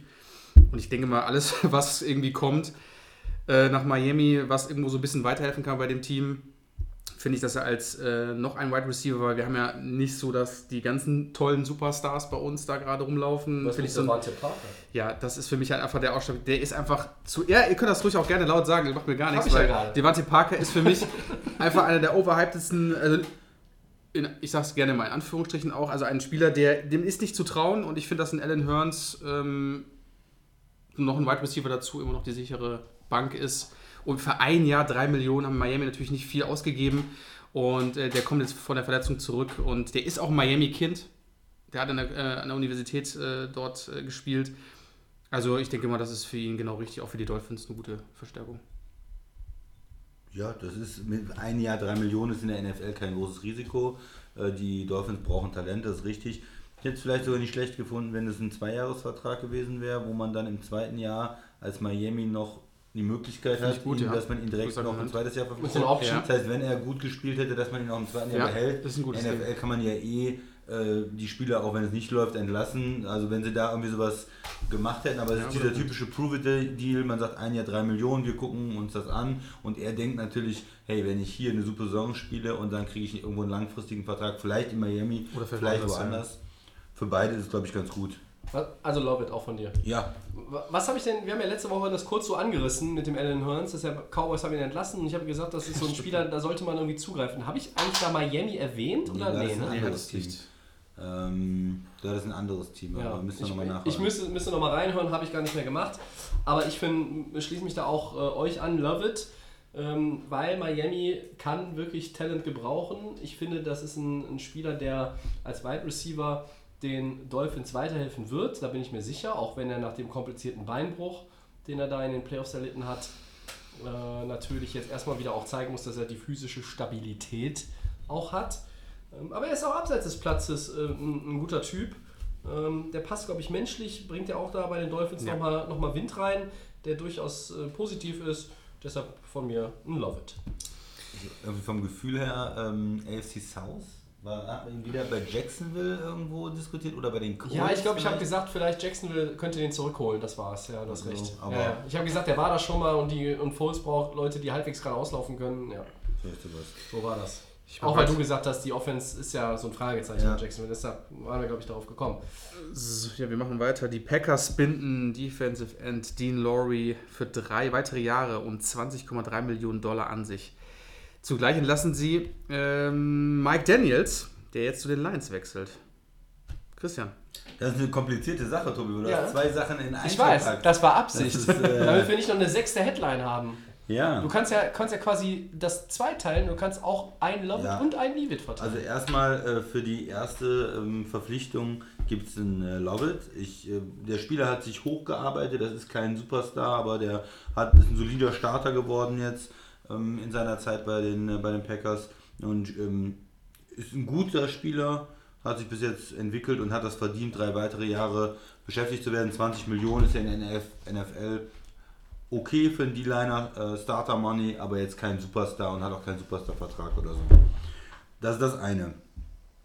Die Entlassung von Mike Daniels, das ist natürlich für die ganzen Packers-Fans eine Riesensache, weil er ist der absolute Leader auch gewesen in der Defense in den letzten Jahren. Ist ein sehr emotionaler Spieler, jemand, der in seiner Anfangszeit, glaube ich, sehr unterschätzt wurde insgesamt.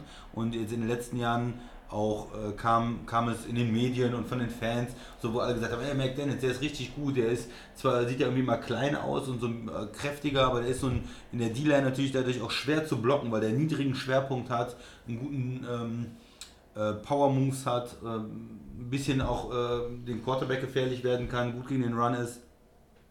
Und ja, der war jetzt in seinem letzten Vertragsjahr. Man hätte eigentlich gedacht, er wird noch weiter verpflichtet. Klar, er geht jetzt 30. Da war die Frage, kriegt er nochmal einen neuen Vertrag bei den Packers? Aber dass er jetzt da ähm, kein, entlassen wird, äh, hat doch überrascht. Die haben, sag ich mal, für die Defense umgebaut und haben jetzt mehr die athletischen Typen, also auf große Spieler gesetzt, große athletische Spieler, die man auch, die auch verschiedene Positionen in der Line spielen können. Das ist auch so, die, die äh, Verpflichtungen und auch die Spieler, die gedraftet wurden, äh, passen alle in so ein Profil. Und da hat er irgendwo nicht mehr reingepasst. Anscheinend konnte auch der ähm, Defensive Coordinator nicht so wirklich für ihn die optimale Rolle finden letztes Jahr. Er war ein bisschen verletzt letztes Jahr und das sind so die Gründe wahrscheinlich für seine Entlassung. Passt nicht mehr so hundertprozentig, äh, ein bisschen älter, Verletzung. Aber für die Lions finde ich das auch wieder ein super Deal, weil mit Mike Dennis kriegst du einen klasse Spieler und ich hätte ihn eigentlich gerne noch bei den Packers gesehen. Und ich möchte eigentlich nicht, dass der super motiviert zweimal im Jahr gegen Green Bay spielt. Und für den Preis, äh, den sie da bezahlt haben, er hat ja quasi genau das Geld gekriegt, was er mehr oder weniger bei Green Bay verdient hat. Einfach eine, ein Jahr 9 Millionen und, und spielt jetzt für die, ähm, für die Lions. Er wollte unbedingt mit äh, Patricia spielen. Das ist ja auch wieder so ein bisschen dieses, der Coach hat mich vielleicht nicht richtig eingesetzt oder ich komme mit dem Coach nicht so, ich möchte für einen guten Coach spielen, hat er ein paar Mal gesagt, so, das klingt ja so, dass da so ein bisschen das Ganze nicht mehr gepasst hat in Green Bay.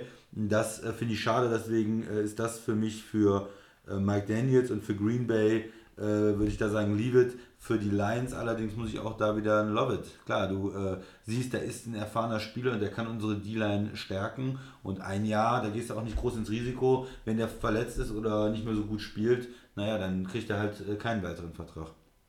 Habe ich viel dazu gesagt, sorry, aber es ist Ja, ein bisschen mein, mein Thema gewesen jetzt. Ja, ja, äh, deshalb sage ich auch so viel, wenn es um die Rams geht. Also ich kann da jetzt auch natürlich das nur ein bisschen splitten. Ähm, die Lowry-Verpflichtung oder, oder Verlängerung ist äh, von mir auch ein ganz klares Love it. Ähm, die Entlassung von Mike Daniels ist auch ein Leave it, ähm, weil ich auch mich sehr gewundert habe. Ich habe dir, glaube ich, irgendwie so einen relativ äh, erstaunten Ja, Emoji ja. äh, geschickt, als ich das ge gesehen habe. Das war irgendwie nachmittags, äh, vor einigen Tagen. Und dann muss ich aber jetzt auch sagen, der zu den, also mit Blick auf die Lions, äh, klar, du kriegst einen guten Spieler, aber er wechselt zu den Lions. Das gibt von mir wiederum jetzt auch ein Leave it. Was willst du denn bei denen? Die sind die Nummer 4 der Division. Ja, ich habe gesagt, die sind die bessere 4 als die Giants, aber das ist doch kein Team. Also sorry, da hast du drei. Wenn man jetzt wirklich ganz positiv sagen möchte, hast du drei Super Bowl-Contender in deiner Division. Wenn du jetzt die Teams ein bisschen Schön ein reden. bisschen, ja, Ja, ja, das ist ja nicht mal viel Schönreden. Also es ist ja, also ich glaube, keine Division in der NFL hat meiner Meinung nach drei Teams, ähm, die durchaus das Potenzial vom Roster hätten. Green Bay hat es, Ja, da, da Minnesota hat es, Chicago hat es auch. Ich weiß, du magst den Quarterback nicht bei, bei Chicago. aber ich komme mit der, nee, ich wollte mit der NFC South kommen, die äh, vielleicht auch drei Teams Halte ich die North für stärker. All- New Orleans, Carolina, Atlanta. Ja, halte ich die North für stärker. Ja, okay. Einfach weil die Vikings und die, und die Bears diese dominanten Defenses haben können. Die Bears haben sie auf jeden Fall, bei den Vikings können sie auch wieder. Aber gut, er spielt für Patricia. Ich weiß nicht, das ist ja, kann ich auch verstehen, irgendwie Connection oder was auch immer. Man findet den toll, schön und gut, kann man ja auch sagen, wenn es so ist. Aber naja, also von mir ist es eher äh, love it, leave it, leave it. Max. Äh, mein, ja, für Laurie natürlich ein Love It. Mike Daniels, auch wenn er jetzt natürlich zu den ähm, Lions wechselt, aber juckt die Packers nicht. Wird, Ja, die nicht, wird, ja. wird, die, wird die nicht jucken. Du gehst zwar zum Rivalen, das ist meistens immer, wird es nicht gern gesehen, aber ich glaube, Ja. ähm, Aber da Packers das sich auch Team- gut verstärkt. Genau, und da da das Team, ähm, man kann die Lions in der Division, wo sie gerade sind, nicht groß ernst nehmen. Weil du hast es gesagt, das sind alles Super Bowl. Ja, wir gehen einfach von den Fakten jetzt einfach heut, von heute aus. Und ähm, Chris hat es ja gesagt, der Mike Daniels hätte eigentlich gut in das Team gepasst. Wenn es diese Komplikationen gibt, die gibt es ja immer irgendwie, hätte man das vielleicht irgendwie lösen können, aber für die Lions ist es vielleicht okay. Für ihn als Spieler natürlich auch okay, weil du gehst gleich, kommst gleich ins nächste Team, kriegst das gleiche Gehalt. Es haben Aber- viele Teams haben ihn angerufen anscheinend. Also Genau, es waren und- irgendwie 10, 15 Teams, die sich bei ihm gemeldet haben. Also da waren, glaube ich, viele, die gesagt haben, Mensch, der kann schon noch spielen. Also, Dann- aber es ist vielleicht ja. eher eine, eine, eine, ja, dass es nicht mehr gepasst hat bei den Packers. Genau, dann, dann würde mich aber dann interessieren, wer, ist, wer hat angerufen und da muss ja wirklich diese Verbindung mit Patricia so groß sein, dass man sagt, okay, ich verzichte auf die 15 anderen Teams, wenn es so viele gewesen sind. Und ähm, Da werden ja auch ein paar Contender dabei gewesen sein. mit vielleicht. Sicherheit, ne? Und warum Vielleicht, willst du nicht. vielleicht hat es aber auch was mit diesen grünen Präsidenten zu tun. Wenn dir ein Contender 6 Millionen bietet oder 4, da sind ja auch die Roster schon relativ voll und dann kommen die Lions und sagen, pass mal auf, wie viel hast du hier bei den Packers verdient? Mhm. Du kriegst hier bei uns 9,1 Millionen. Hat das das, vielleicht ne? auch äh, irgendwo überzeugt. Ja. Manche sagen auch, ähm, das hat was zu tun mit der Vertragsverlängerung äh, dann für den äh, Kenny Clark, den Mhm. neuen, ähm, sag ich mal, dominanten äh, Spieler da in der D-Line, der Nose Tackle spielt, der jetzt am Ende von seinem Rookie-Vertrag auch ist. Aber den müssen sie auch jetzt noch nicht dieses Jahr den Vertrag geben. Und meiner Meinung nach haben sie so viel Flexibilität auch im Salary Cap nächstes Jahr, dass das eigentlich kein Problem ist, ihn da auch irgendwo zu bezahlen. Da kann man nächstes Jahr zum Beispiel auf einen Jimmy Graham verzichten und dann hat man auch ein bisschen Geld. Also Mike Daniels dann für die Packers natürlich auch Leavitt, weil verliest natürlich trotzdem dann einen Mann, aber Lovett und Leavitt sage ich jetzt bei beiden Spielern. Da kommen wir zum dritten noch eben. Die Cardinals entlassen den ehemaligen First-Round-Pick Defensive Liner Robert Dietsche. Nike Dietsche. Schwieriger Name. ähm, aufgrund seines schlechten Fitnesszustands. Ähm, Was meint ihr da? Was haltet ihr davon? Ja, ich versuche jetzt mal ein bisschen Kontroverse reinzubringen. Auch wenn er nur sechs Spiele gestartet ist oder gestartet hat von in den, in den drei Jahren, sage ich leave it. Das ist ein Team, das hat doch neue Impulse, neuer Quarterback, neuer Headcoach etc. pp. Und jetzt kommt er nicht in der äh, besten Verfassung, okay, kann ich natürlich das Argument verstehen, aber ich hätte eigentlich auch erwartet, dass es ein First-Round-Pick, wir haben hier mal an den geglaubt, auch wenn das vielleicht nicht mehr dieselben handelnden Personen sind. Also zeig mir doch mal im vierten Jahr, dass du jetzt hier irgendwie mal ein ernsthafter Starter werden kannst. Deshalb gibt es von mir einen Leave It. Von mir geht's ein Lovett.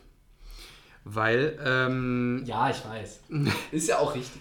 Ich habe, wie gesagt, vorhin auch im Internet gesehen, ähm, Miami ist dran an dem jungen Mann. Oh, uh, das ist ja schäbig.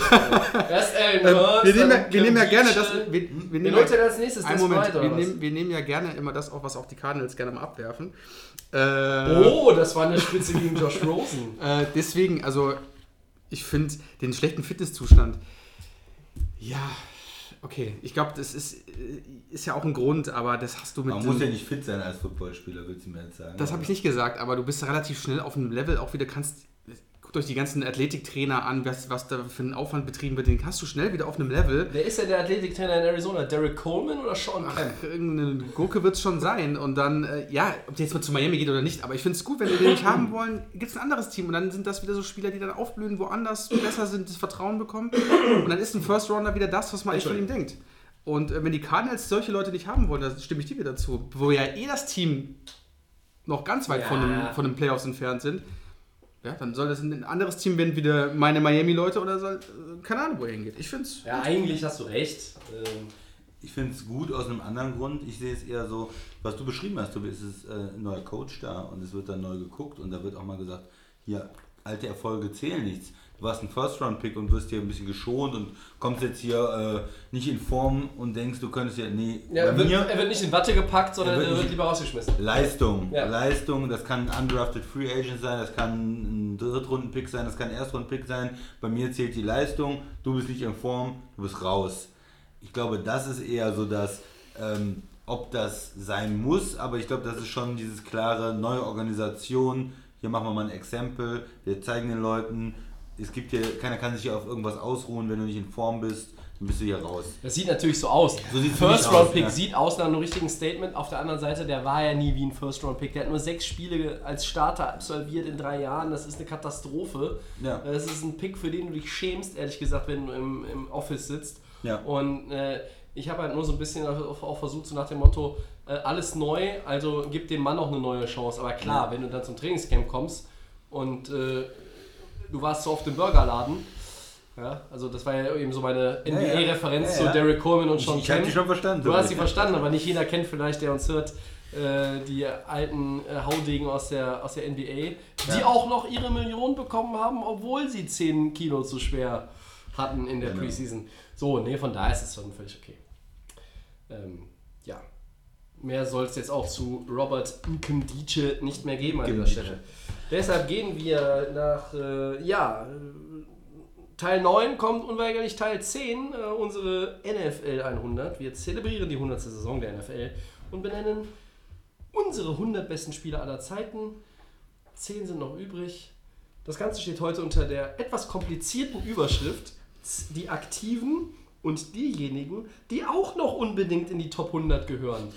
Und als wir uns hier eben getroffen haben und bevor wir auf das rote Knöpfchen äh, mit dem Kreis in der Mitte gedrückt haben, äh, sind uns noch so ein paar andere Namen aufgefallen. Wir, Die jetzt leider gar keinen ja, Platz mehr Nein, haben. wir haben das ja immer gesagt, das ist am Anfang einfach, weil man viele Leute hatte, so, die Ja. müssen rein, die müssen rein, die müssen rein. Und bei äh, den letzten Folgen, da sagt man dann auf einmal, hm, der aber eigentlich auch oder der auch und wer ist jetzt wirklich da besser? Wie sieht man auch aktuelle Spieler? Weil da muss man ja noch ein bisschen gucken. Die sind noch in ihrer Karriere. Bei manchen haben wir uns jetzt festgelegt, sie gehören schon zu den Top 100 aller Zeiten dazu, obwohl sie noch spielen. Bei manchen Aktiven haben wir sie rausgelassen, weil man einfach nach sagt, okay, vielleicht werden sie irgendwann dazugehören, aber es ist noch nicht so weit. Man kann es nicht prognostizieren. Sie sind noch zu jung in ihrer Karriere. Nehmen wir jetzt mal an, Hopkins, Receiver, der ein super. Spieler ist, aber noch am, irgendwo, nicht am Anfang seiner Karriere ist, aber im ersten Teil seiner Karriere ist, in der ersten Hälfte irgendwo und ähm, da noch nicht dazugehört. Einfach um, um ein Beispiel, Beispiel zu nennen. Und wir haben dann noch ein paar Leute äh, diskutiert. Ähm, Tobi, wolltest du die Liste machen von zehn Spielern, die es gerade nicht so bei uns geschafft haben, die wir auch diskutiert haben, jetzt gerade auch für die letzte Folge? Gerne, die würde ich vielleicht am Ende nochmal so, okay. äh, kurz, kurz anreißen. Ähm, was, mir, äh, was mir jetzt gerade auch nochmal äh, aufgefallen ist diesbezüglich, ähm, jetzt habe ich es aber auch schon wieder aus, dem- wieder so aus dem Kopf, äh, ähm, Kopf ver verloren. Ich glaub, ach so, genau, ich weiß wer. Äh, ist es richtig, Jungs? Der einzige Aktive, den wir in den ersten neun Teilen hatten, war Larry Fitzgerald, richtig? Nein, Das- das, hatten wir beim letzten Mal schon diskutiert. Das Stimmt. war auch Vinatieri. Terry, ja. Vinatieri, richtig. Ja. Das haben wir Und du ja, hattest die, noch- die Kicker. Ähm, Gates, der immer noch überlegt, ob er Genau, eventuell spielt. stimmt, okay, das also waren das heißt, richtig, zweieinhalb. danke. Deshalb jetzt, ihr wisst ja jetzt Deshalb bin ich auch warum der dabei. Christian Ja. immer hier ist. Äh, Der hat nicht nur die Expertise, sondern der hat auch das fotografische Gedächtnis. Der Mann weiß in der Woche drauf noch, worüber wir geredet haben, während ich das schon wieder, immer wieder verdränge oder vergesse. Also, bisher Fitzgerald, Vinatieri und Gates, also Ja. so zweieinhalb aktive. Da werden heute noch einige dazukommen, aber in diesen zehn nicht nur. Ähm, und der erste, den wir haben, ich äh, leite mal ein und gebe das Wort an den Max, wäre O.J. Simpson. Das ist kein aktiver mehr, das äh, wisst ihr ja alle. Das ist kein aktiver Spieler mehr. Ähm, ja, ein anderes Thema ist ja eigentlich bei ihm in den Vordergrund geraten. Eigentlich, wir gehen mal auf seine, wir gehen mal auf seine sportliche Karriere Ja, ein. ich kann gleich gerne den, Genau. das andere Ähm, nochmal in zwei Sätzen. Den Mann muss man natürlich auf jeden Fall erwähnen. Er hatte äh, seine Karriere bei den Buffalo Bills und bei den San Francisco 49ers. Äh, da hat er gespielt in den 70er Jahren, 70er, 80er Jahren. Ähm, ja, was so ein, ein Running Back äh, der Extraklasse. War auch der Nummer 1 Pick in der ersten Runde. 1900 ähm, 1969. glaube ich, ja. Ähm, ja. Kurz die Stats zu ihm. Laufspiel 11.000 Yards gelaufen, ähm, 61 Touchdowns. Dreimal den, äh, Entschuldigung, habe ich es richtig gesagt? Viermal. Genau, viermal den Rushing-Titel. Ähm, einmal MVP, 1973 war das. Und ähm, sechsmal Pro Bowl. Und ähm, wie gesagt, viermal Rushing-Titel gab es bis jetzt nicht mehr. Ähm, ist einfach eine absolute ähm, Legende, sportlich, Heisman Trophy-Gewinner am College. Und ähm, war dann, wie gesagt, nach seiner Karriere auch mal äh, als Schauspieler unterwegs. Ich glaube, viele Leute können das vielleicht noch zu in Erinnerung. Nackte Kanone kennt, glaube ich, jeder. Ja. Da hat er als Nordberg, hat er da neben Leslie Nielsen die Fälle äh, gelöst. Ähm, das ist so die Erinnerung, die man an ihn hat. Aber ihr werdet gleich noch was dazufügen. Eines meiner Lieblingszitate, vielleicht sollten wir ein paar Wanzen anbringen. Nordman, ich heiße Nordberg, aber ich tu's. Großartig. Ja. Äh, Christian, O.J. Simpson. Ja, diese kommt aus einer anderen Ära auch, wo, wo das Ja. Laufspiel noch und die Running Backs noch einen- vielleicht noch einen anderen Stellenwert hatten. Und äh, dieses viermal Rushing Champion MVP. Heute können wir uns ja das mit dem MVP und Running Back MVP nur schwer vorstellen. In den letzten Jahren, äh, ne, diese Dominanz der Quarterbacks, ähm, die wir immer diskutiert haben, also da noch eine Ära, wo vielleicht auch der, der Running Back ähm, der Quarterback war auch mal wichtig, aber da noch äh, näher dran war vielleicht am Quarterback von seiner, von seiner Wertigkeit bei den Teams. Und ähm, ja, O.J. Simpson jemand, der da die äh, Offense für die Bills vor allen Dingen, habe ich ihm immer im Ja. Kopf irgendwie geprägt hat und ganz alleine da äh, The Juice. die, die Yards geholt hat und die Offense gemacht hat. Ja, und Tobi, du vielleicht was zu den äh, Vorwürfen? Ja, ähm, 94 war das. Das ist, ich habe das jetzt neulich nochmal tatsächlich in meinem Urlaub während unserer Sommerpause auch, auch im Fernsehen gesehen, äh, ein Teil dieser Dokumentation. Ähm, O.J. Simpson war von seiner Frau Nicole geschieden. 92, glaube ich, haben sie sich scheiden lassen und 94 wurden Nicole Brown Simpson, glaube ich, war ihr vollständiger Name. Ähm, ist, glaube ich, auch als, als Tochter äh, eines äh, ehemaligen Soldaten in Frankfurt sogar geboren, also in, in Deutschland geboren. Und, und ihr äh, damaliger Lebensgefährte, ich glaube, verheiratet waren die nicht, wurden ermordet und O.J. Simpson war der Hauptverdächtige. Und dann gab es 1994 diese Verfolgungsjagd, die erste im Live-TV gezeigte Verfolgungsjagd, in dem er diesem, weiß ich nicht, Ford Bronco oder wie hieß dieser, dieser ja. SUV. SUV, ja. Ich glaube, er ist nicht gefahren, er saß hinten mit der Knarre und hat gedroht, sich selber zu erschießen und Irgendwie ein. Kumpel oder. Bekannter oder was ist gefahren. Polizei hat Verfolgungsjagd auf, äh, aufgenommen und das ging da über Freeway, Highway und hast du nicht gehört mit Hubschrauber und ähm, das völlig Groteske daran war, zu der Zeit oder gerade an dem Tag lief irgendwie ein entscheidendes Spiel der NBA Finals 1994. Ähm, und, und das ging halt quasi wie so eine Art Konferenzschaltung im amerikanischen Fernsehen auch hin und her. Eine völlig absurde Situation. Ähm, O.J. Simpson war natürlich auch nach dem Karriereende immer noch ein Riesenname. Ähm, das endete dann, äh, dass er äh, ja dann, glaube ich, bis zu seinem Haus gefahren ist, hat sich dann da drin verschanzt. Am Ende hat er aufgegeben, hat sich festnehmen lassen. Es gab den Prozess. Ähm, das war auch äh, natürlich so eine richtige Nummer. Dieser berühmte Anwalt Johnny Cochran hat ihn verteidigt. Es ist dann auch letztlich dazu äh, gekommen, dass er freigesprochen wurde. Und man sagt, dass es eigentlich nur an einer Sache hing, dass die Geschworenen ihn für nicht schuldig des Doppelmordes befunden haben. Und zwar ein mit Blut, einem der beiden Opfer, ich weiß nicht, ob es die Frau oder der, der, der Mann war, äh, ein, ein blutüberströmter Handschuh, der am Tatort gefunden wurde und mit dem Blut der Opfer identifiziert wurde, der wurde im Gerichtssaal versucht, O.J. Simpson anzuziehen und der Handschuh passte nicht. Und das soll bei den Geschworenen, so sagt man, der entscheidende äh, Punkt gewesen sein, an dem sie gesagt haben, okay, nicht schuldig. Er wurde freigesprochen, ähm, wie bei vielen anderen. Wir hatten auch diese Geschichte mit Ray Lewis und dieser äh, Messerstecherei ähm, schon mal auch erwähnt bei den Top 100.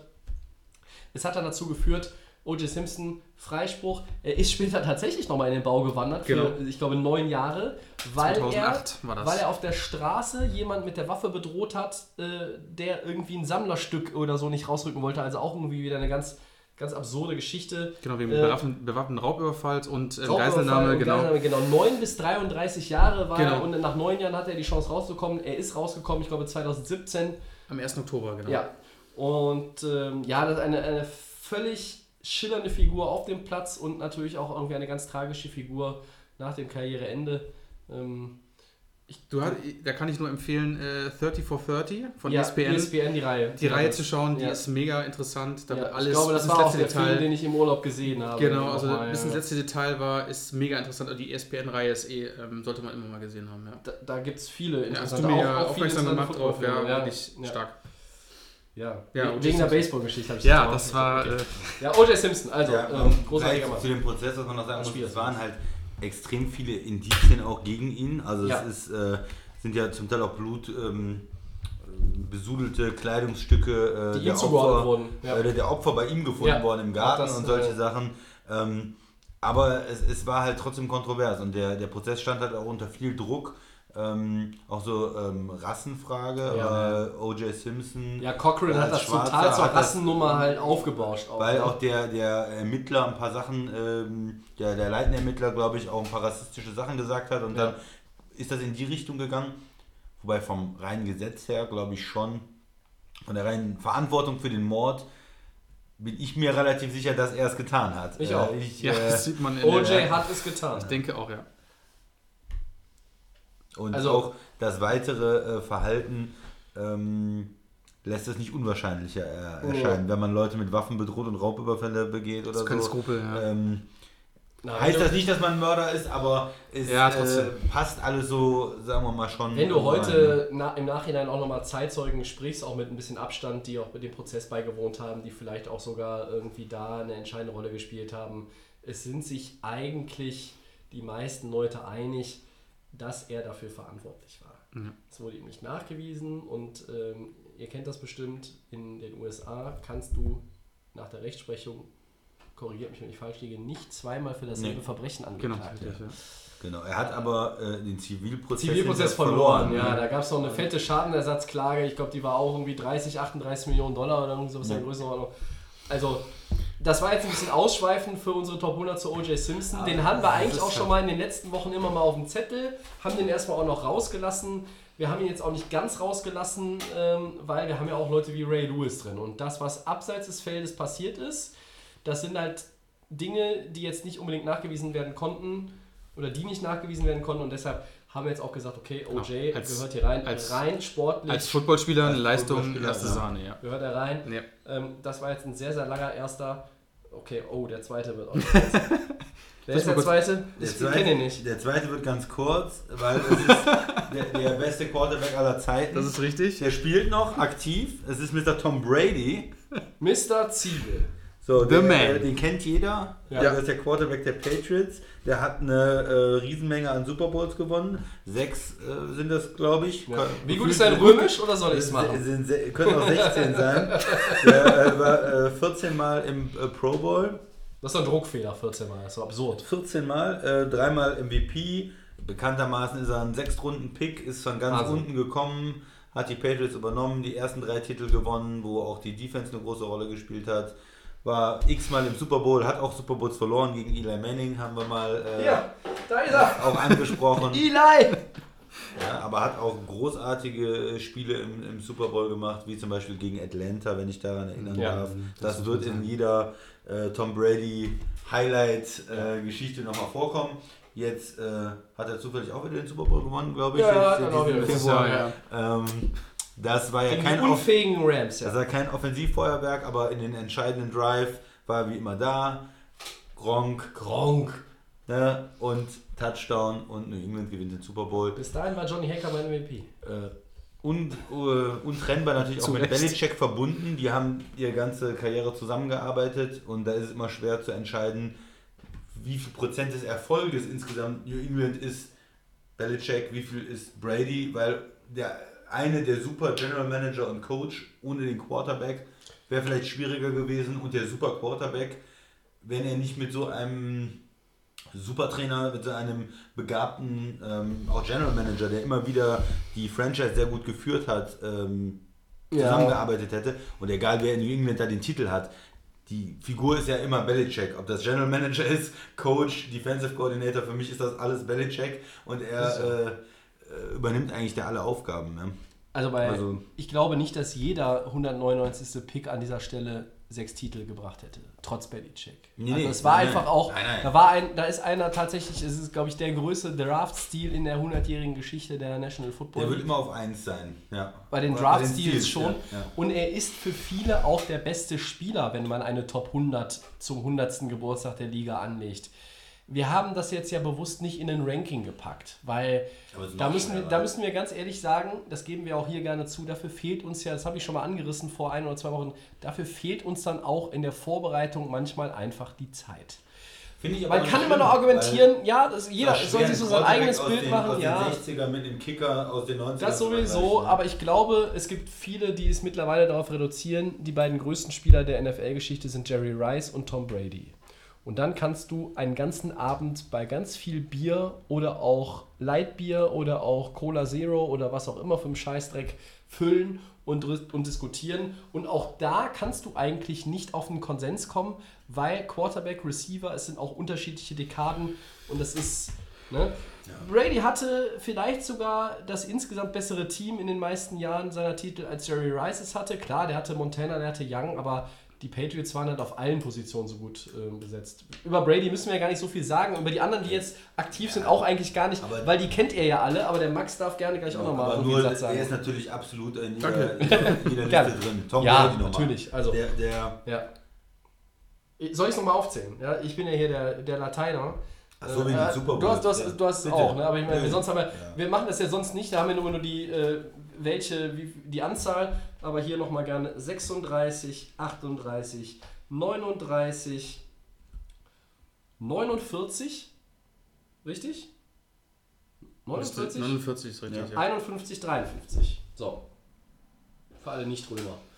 Ich sag mal eins zu Tom Brady. Ähm, Es war im. September Siegel. 2001, als er dann als Rookie äh, auf der Bank saß. Ähm, nur die Situation mal, das öfters mal auch mal ähm, bei äh, NFL Network angegeben. Ja. Als Drew Bledsoe, der damalige Quarterback, ähm, getackelt worden ist, der hatte dann innere Blutungen und ist dann ähm, Ja. vom Platz gegangen. Brady ist dann eingetreten und wurde auch dann der Starting äh, Quarterback in der Saison. Und so hat diese Ära, äh, diese Ära in New England angefangen. Er war zwar am Anfang nicht so stark, aber hat sich stark entwickelt und konnte dann, glaube ich, ein, zwei Jahre später sogar das Team zum Super Bowl führen. Das heißt, In der Saison. genau, äh, das In der heißt, Saison noch. Genau, und das hat damit zu tun, dass einfach sowas kann passieren. Wir haben ja gesehen, wann er gedraftet worden ist, wie es gibt ja Bilder von ihm, wie äh, dünn und äh, Ja. unbeholfen er aussah mit so einem T-Shirt und seine Übungen gemacht hat in Indianapolis. Und das ist einfach ein Ausnahmetalent und wir mögen ihn alle, glaube ich, nicht so gerne, aber wir sind einfach leid, ihn zu sehen. Aber Hut ab, es ist einfach eine grandiose Karriere und er ist der beste Wir, Quarterback aller wir- Zeiten. Wir sind alle drei nicht die großen Patriots-Fans. ne? Ja, es Das, ist so, das ist ja aber das, was du damit sagen wolltest, aber wir, wir haben alle natürlich auch den, den nötigen Respekt.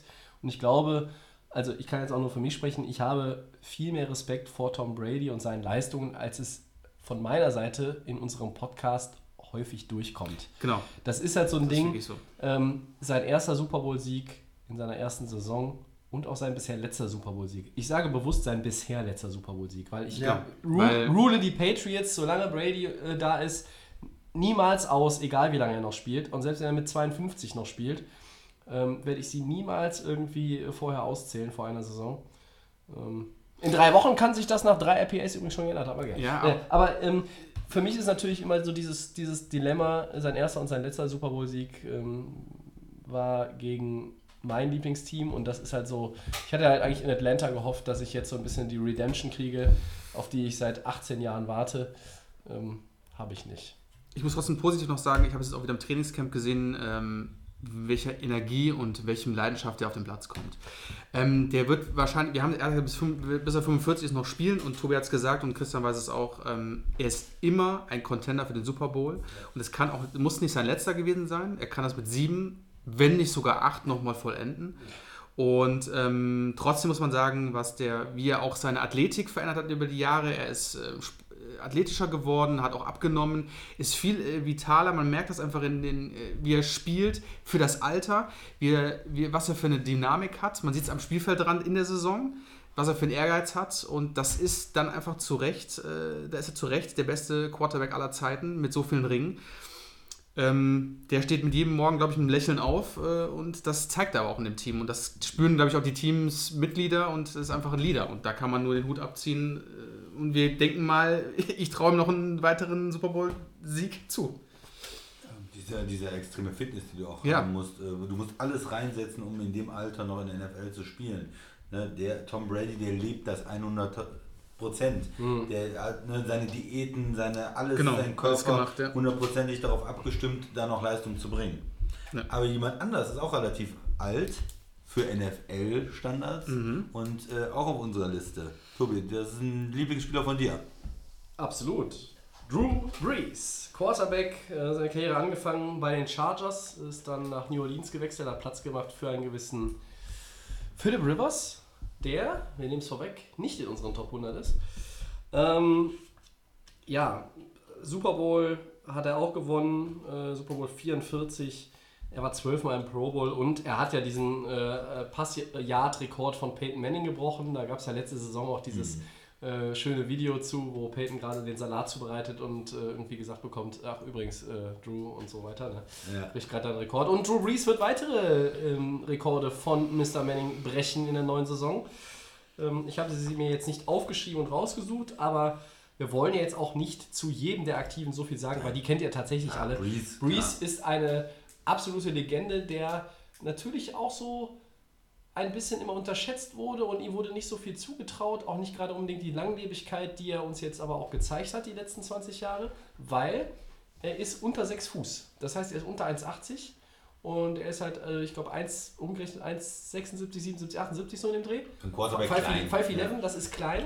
Und das war halt auch schon äh, vor 20 Jahren so das, das Ding, dass man gesagt hat, der wird sich nicht durchsetzen in der Liga. Und das ist äh, aber mal dann eine Fehleinschätzung gewesen.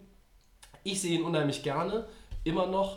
Äh, Ich glaube auch, dass seine, seine Effizienz und auch seine, seine ja, Haltbarkeit in Anführungszeichen auch daher rührt, dass die Saints natürlich mit Alvin Kamara jetzt endlich mal einen Running Back haben, äh, der so ein Spiel auch mal entscheiden kann. Ne? Also die Saints waren jahrelang, habe es schon oft gesagt, eigentlich auch immer davon abhängig, dass, dass Breeze irgendwie 60 Mal äh, den Ball wirft und möglichst auch 45 bis 48 Mal einen Receiver trifft. Äh, mit 500 Yards, wenn sie dann irgendwie ein, ein, ein, Spiel gewinnen müssen. Und das hat sich so ein bisschen gewandelt und ich glaube, das äh, verlängert auch die Karriere des Drew Brees. Ich mag ihn sehr. Wie gesagt, ich schätze Tom Brady. Ich bin kein Tom Brady-Fan. Ich respektiere ihn. Aber Drew Brees, einer meiner Lieblingsspieler, all time. Den nächsten machen. Muss ich noch was dazu sagen? Wir können, also jeder darf gerne auch noch einen Satz, also so viel Zeit muss sein. Also. Ja, Satz, äh, ich würde noch darauf eingehen, er hat äh, New Orleans halt unheimlich viel gegeben auch. Ne? Der ist, ist da äh, für die Leute einfach eine Ikone. Ähm, gerade wir hatten ja auch die schweren Zeiten nach dem, nach dem Hurricane New Orleans. Katrina. Und äh, dann hat er äh, endlich diesen Super Bowl-Titel auch dem, ne, der Stadt gebracht. Ja. Und äh, vielleicht versucht im Moment ja noch den zweiten Super Bowl ähm, zu bekommen. Und ja, das ist ja für uns ein Spieler einfach durch seine, durch die, die, die, die Passing Offense, die er die ganzen Jahre da äh, gebracht hat, auch egal mit welchem Receiver, mit welchen äh, Offensive Player, solange du Drew Brees hat, hast und Sean Payton, dann läuft die Offense und deshalb äh, zu Recht hier auf der Liste. Ich muss auch noch mal jetzt kurz einhaken, sorry, ähm, ich weiß, meine Rams haben von dieser Fehlentscheidung ja profitiert. Wären die Saints in den Super Bowl eingezogen, hätten die das Ding gewonnen. Mit der Ste ah, ja. Gebe ich euch nach wie vor Brief und Siegel drauf. Bin ich fest von überzeugt, an dem Tag in Atlanta, die, die Saints hätten das Ding gewonnen. Ich meine, die haben in dem Stadion sowieso so oft gewonnen wie kein anderer. Äh, die Falcons können ein Lied davon singen. Ähm, die hätten das Ding gewonnen. Wir werden es nie erfahren. Ja. Wer macht weiter? Ich mach mal weiter. Ja. Äh, den nächsten, da haben wir den ersten Wide Receiver, ist Antonio Brown. Wide Receiver. Ähm, Was sucht der denn auf der Liste? Der kann doch nichts. Ja. ich würde sagen, unserer, also mit einer der besten Wide Receiver natürlich in der NFL haben. Aktuell immer noch äh, aktiv. Natürlich seit 2010 ist er in der Liga von den Pittsburgh Steelers geholt worden. Ähm, siebenmal Pro Bowl. Keinen Super Bowl, denn die Zeit von Super Bowl war ja davor von den Steelers. Danach ist nichts mehr passiert. Ähm, ja, Antonio Brown, äh, Miami, von Miami äh, gekommen, ist äh, von den Steelers gedraftet worden. Eigentlich immer konstant, seit er in der Liga ist. Ich würde sagen, mit der beste Wide Receiver, Top 3, wenn überhaupt. Ich glaube, wenige Saisons, die unter 1000 Yards waren, korrigiert mich, wenn ich falsch liege, aber es ist einfach so. Ähm, dann irgendwann mit, mit, den Steelers ähm, lange gespielt, auch erfolgreich Jahre, sehr viele Playoff-Teilnahmen. Äh, trotzdem hat es nie äh, bis ins Finale gereicht.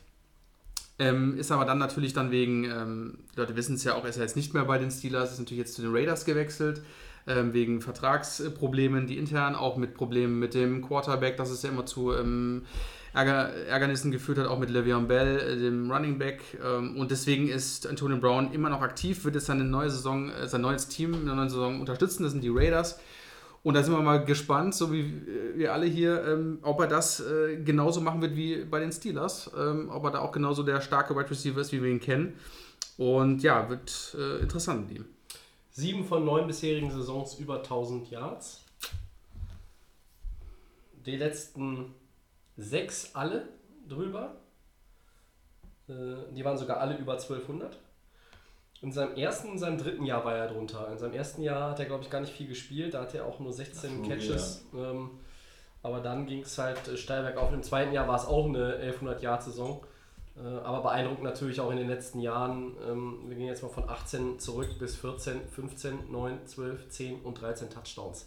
Das ist ultra stark und deshalb haben wir ihn auch heute mit draufgepackt, Christian, weil wir auch sagen, mit dem, was er bisher geleistet hat und dem, was wir ihm noch zutrauen in den nächsten Jahren, gehört er auf diese Liste.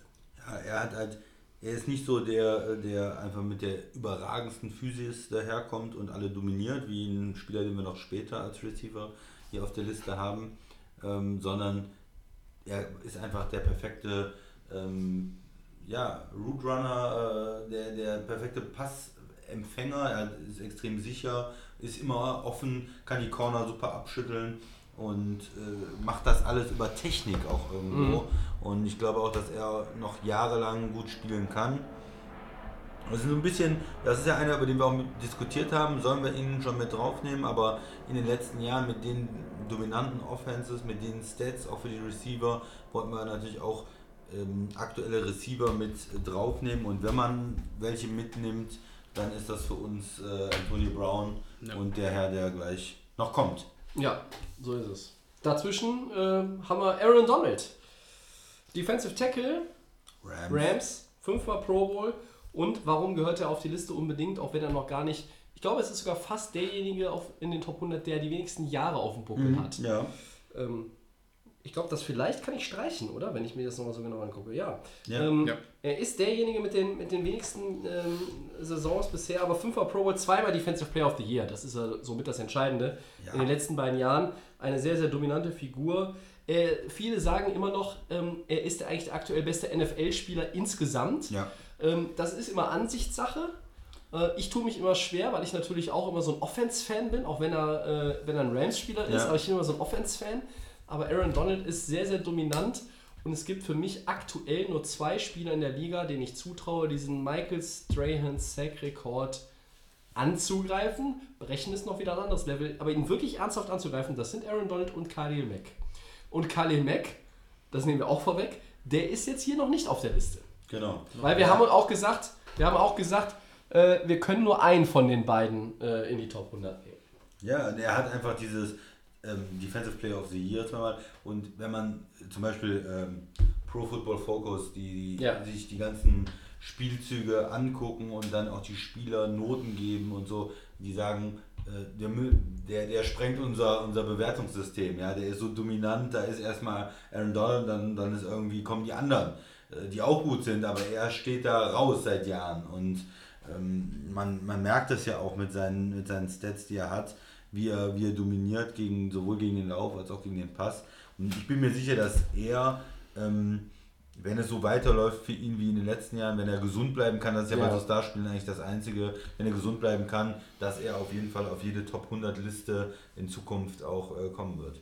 Ja, auch äh, in 25 Jahren, wenn Ja, die NFL 125 wird. Ja. Also ich bin ja, ich habe, er ist ja quasi so dicht an mir vorbeigegangen, wie ich jetzt vom Mikro äh, weg bin und ähm, auch wenn er nicht in dem Moment wollte, äh, äh, also weder, weder Schulterpads noch einen Helm an hatte äh, und er wollte mich auch nicht tackeln, aber alleine indem er gemütlich an mir vorbeigegangen ist, äh, da muss ich schon ganz ehrlich sagen, äh, wow, ähm, Ist ein Biest. das ist eine Präsenz und einfach, also wirklich, das ist ein, das ist ein Kleiderschrank. Das ist ein Kleiderschrank auf zwei Beinen, äh, der dazu aber auch noch natürlich die Explosivität einer Katze hat. Äh, Wahnsinn. Also es ist wirklich eine, eine Naturgewalt auf dem Footballfeld und auch äh, in Pressekonferenzräumen. Also ich habe mich selber dabei ertappt, wie ich quasi so einen Satz nach hinten gemacht habe und, und fast in die äh, fast in die, in die Werbewand gefallen bin, aber ich konnte mich noch abfangen. Max, Er ist ein Spieler so für die nächsten Jahre, ne, wo man einfach sagen kann, okay, wenn er wirklich die ähm, Leistung hält bis zu seinem Karriereende, vielleicht noch in ein, zwei Super Bowls mitnehmen kann, sprichst du in 25 Oh, Jahren. Ja, ich, das schreibe ich sofort. dann, das ist dann so ein Spieler, wo man einfach sagt, mal, in 25 Wenn er das Team Jahren. gewechselt hat. nein. Oh, Äh, wenn man einfach in jetzt- 25 Jetzt hast, du dir, jetzt hast du dir nochmal den Eli Manning vor deiner Nase verdient hier. Sorry, Max. Äh, wenn wir einfach hier in 25 Jahren noch sitzen, dann würden wir sagen, Aaron Donald, das ist einfach äh, Hall of Fame und äh, Ja. das ist so ein Spiel, den traut traut man das zu, dass der bis zum Ende auf das so hohem Niveau auf ist. hohem Niveau ist ähm, und das sogar vielleicht sogar noch toppen kann. Ja. Ja. Dem nächsten trauen wir das auch zu. Und da sind wir bei dem vom Christian angesprochenen Receiver, Julio Jones. Julio Jones. Wir haben diskutiert, wir haben gesagt, äh, wir beide passen irgendwie auf die Liste. Wenn wir den einen drauf äh, haben, äh, dann haben wir auch den anderen drauf, weil man irgendwie sich nicht entscheiden kann, wer eigentlich besser ist. Also Julio Jones mh, hat vielleicht noch das etwas bessere athletische Profil, ist noch dominanter manchmal mit 200 Yards spielen, auch gegen die Packers schon gehabt. 1400 äh, Receiving Yards, fünf Saisons in Folge. Ähm, er hatte manchmal ein paar gesundheitliche Probleme. Der hatte mal so Fußverletzungen und sowas, wo, wo man immer so das Gefühl hat, da, das könnte das Problem in seiner Karriere werden. Aber wenn er fit ist, ist er absolut dominant und ist bestimmt in dieser Diskussion auch um den besten Receiver der Liga. Äh, Wir haben, ich würde nochmal, ja, wir können vielleicht dann später nochmal andere ansprechen, wie jetzt vielleicht Hopkins, ähm, die, die auch, ähm, oder Michael Thomas, die jünger sind, die nehmen wir halt noch jetzt noch nicht raus, weil die äh, nicht rein, weil die noch nicht so viel geleistet haben einfach. Und Die müssen das dann auch über weitere Jahre so zeigen wie Brown und Jones. Deshalb sind die beiden drauf und jetzt die anderen Genau. halt nicht. Ja. Und er ist, wenn, wenn, er, äh, wenn er fit ist, da ein absolutes Biest äh, in der Offense. Er ist nicht zu verteidigen quasi. Äh, er ist zu groß, zu schnell, äh, zu athletisch. Und ähm, ja, damit ähm, ein absolut dominanter Receiver, der, wenn es so weiterläuft, dann äh, vielleicht mal mh, in einem Atemzug auch mit Randy Moss und so genannt wird. Ja. ja ähm, als die absoluten Freak-Receiver, die man nicht halten Mhm. konnte. Ich finde so, dass Julio Jones und Antonio Brown von den Stats relativ gleich. Einer ist ein bisschen besser, dann ist da wieder der andere ein bisschen, aber ist so von den Typen her ganz anderer. Ganz Jones, anderes Typ, ja. einfach ein ruhiger, ähm, gelassener. Wir haben es auch gesagt, der ist keiner, der streikt, sondern der wartet einfach so einen Contract, der jetzt kommt. Antonio Brown, ein übelster Trash-Talk, was wir eigentlich auch lieben, wo wir sagen, ein Wide Receiver sind so eher die, die schön gegen die Corners und was auch immer, gegen die Defensive-Spieler richtig sich ein Duell leisten. Mehr Genau, Touchdowns, und ne? ähm, aber wie gesagt, äh, Tobi hat es angesprochen, die kann man auf ein gleiches Level, deswegen sind sie auch in unserer Liste. Aber Julio Jones ruhiger, zurückhaltender, aber dafür einfach auch dann auf dem Platz einfach eine, ich sag's ja immer gerne, mein Lieblingswort, Maschine und ähm, klasse Spieler. Gehört hier auf die Liste mit. Ja, und unsere Diskussion war, weil wir halt noch äh, zumindest auf einen aufmerksam geworden sind und daraus entstanden noch viel mehr, die vielleicht hier drauf gehören, haben wir gesagt, streichen wir einen der beiden Receiver und dann habe ich gesagt und waren aber auch die anderen der Meinung, wir können, wenn wir einen runternehmen, müssten wir beide runternehmen. Also lassen wir beide drauf. Ja, weil das mit den Aktiven natürlich so eine Sache ist. Bei den Quarterbacks ist es vielleicht leichter zu argumentieren, ja. Äh, bei den Receivern haben wir uns jetzt aber auch bewusst dafür entschieden, sie draufzulassen. Ähm, der nächste ist ein Kandidat jetzt wieder von der anderen Seite. Ähm, Linebacker Von Miller. Christian, was hast du über den? Ja, den haben wir mit draufgenommen. Allein wenn man sich den, äh, ich fand immer das überzeugendste ist äh, Super Bowl 50 gewesen, äh, wo, wo Ne. Denver gegen Carolina gespielt hat und wo man das Gefühl hat, von Miller, okay, die ganze Denver Defense war gut, aber der dominiert das Spiel so, der setzt den Cam Newton so unter Druck, ähm, der überpowert die O-Line ähm, der, der Panther so, dass da eigentlich keine Chance mehr ist und ja, absolut dominanter Defensive Player. Ähm, wir haben auch über ihn schon oft gesprochen. Äh, siebenmal Pro Bowl, äh, unter den Aktiven mittlerweile mit den zweitmeisten Quarterback-Sacks. Und äh, ja, ist eigentlich, man wartet immer auf einen Sack von von Miller, man wartet auf einen Fumble von von äh, Miller. Ja. Und äh, das ist einer der äh, Defensive Player, denen wir das auch zutrauen, das über die nächsten Jahre zu halten und dann ja, diese Reputation zu haben, vielleicht auch äh, mit einem Defensive Player, ähm, wenn er Defensive Player of the Year wird, äh, hat er glaube ich noch nicht gewonnen und ähm, nochmal einen Super Bowl gewinnt, dass er da in die ganz großen der, der Defender mit vorstößt oder mit einer, vielleicht auch noch dieser Sack Record könnte er ja auch noch äh, vielleicht ein dritter Kandidat sein. Tobi, du hast ihn eben nicht genannt, aber er ist vielleicht auch noch jemand, dem man das zutrauen kann. Und Chris hat noch vergessen, er ist im Super Bowl 50, Super Bowl MVP. gewonnen. Ja. Das darf man nicht Ja. vergessen. Ne? Also wie du schon angesprochen hast, eine Danke, Leistung, ja. genau eine Leistung auch im Super Bowl. Ähm, es war ja ein relativ äh, starkes Defense-Duell zwischen Ja. beiden Teams damals. Und ähm, Von Miller seit 2011, was der für eine Leistung, das ist eine kurze Zeit in der NFL, das ist noch nicht so lange. Und ähm, was der einfach aus sich rausgeholt hat und immer noch auf einem Standard spielt, wo die Broncos froh sein können, dass er bei ihnen noch äh, ist. Ähm, Von Miller, klasse Spieler und ähm, ja, Tobi. Ähm, so wie der nächste. Den, den, den haben wir jetzt hier auch noch. Oh. Haben wir jetzt hier reingeschoben. Ja, Ähm, ich wollte ihn haben. ja, der Christian wollte ihn unbedingt haben Ja, und das haben. ist ja hier äh, auch eine wunderbare Demokratie. Warum sitzt du eigentlich mit zwei Handys heute? Ja, das war. Das läuft beim Christian. Warum Das die- das Egal. läuft bei ihm. Äh, Daryl Reeves, Christian. Äh, Daryl Reeves, Cornerback, äh, hauptsächlich New York Jets. Ähm, was haben wir denn äh, zu Mr. Reeves Island so zu erzählen? wem das nicht mehr so ganz bewusst ist, äh, das war eine Zeit, äh, wo er der Cornerback der Liga war, wo gar keine Frage war, wer ist der beste Cornerback. Das ist Reeves gewesen, als er bei den Jets gespielt hat, da war die Seite zu. Da äh, gab es den Begriff ja Reeves Island, das heißt irgendein Receiver, den er gedeckt hat, der kam auf die Insel und der war nicht mehr anspielbar. Ja, das ist im Moment sehe ich keinen Corner, der so spielt in der Liga.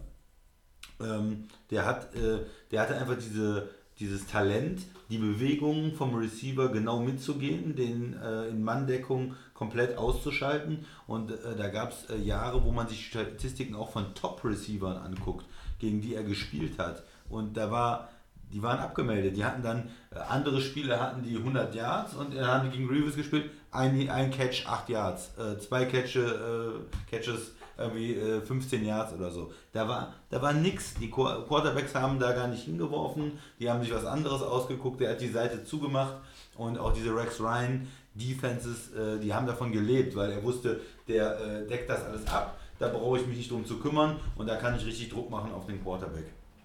Also äh, Reeves äh, war da die absolute ähm, ja, äh, Cornerback-Gestalt. Er hat auch geschafft, das in Geld umzuwandeln. Er hat äh, richtig gute Verträge gekriegt. Er ist dann nach Tampa gegangen.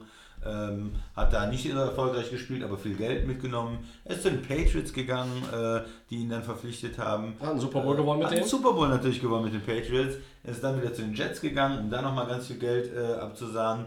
Das war dann am Ende der Karriere natürlich nicht mehr ganz so vom Niveau, ähm, was er in der, im ersten Zeitraum mit den Jets erreicht hat. Aber ja, für mich einfach wegen diesem Peak, wegen diesen Saisons, wo er alles dominiert hat als Cornerback. Deshalb gehört er für mich auf die Liste auf jeden Fall. Ich hatte, ähm, ja, hatte da unheimlich viel Respekt auch für Daryl Lewis. Ja. Das war so der, der, der Super Bowl-Sieg war so ein bisschen so das, was ihm noch gefehlt hat.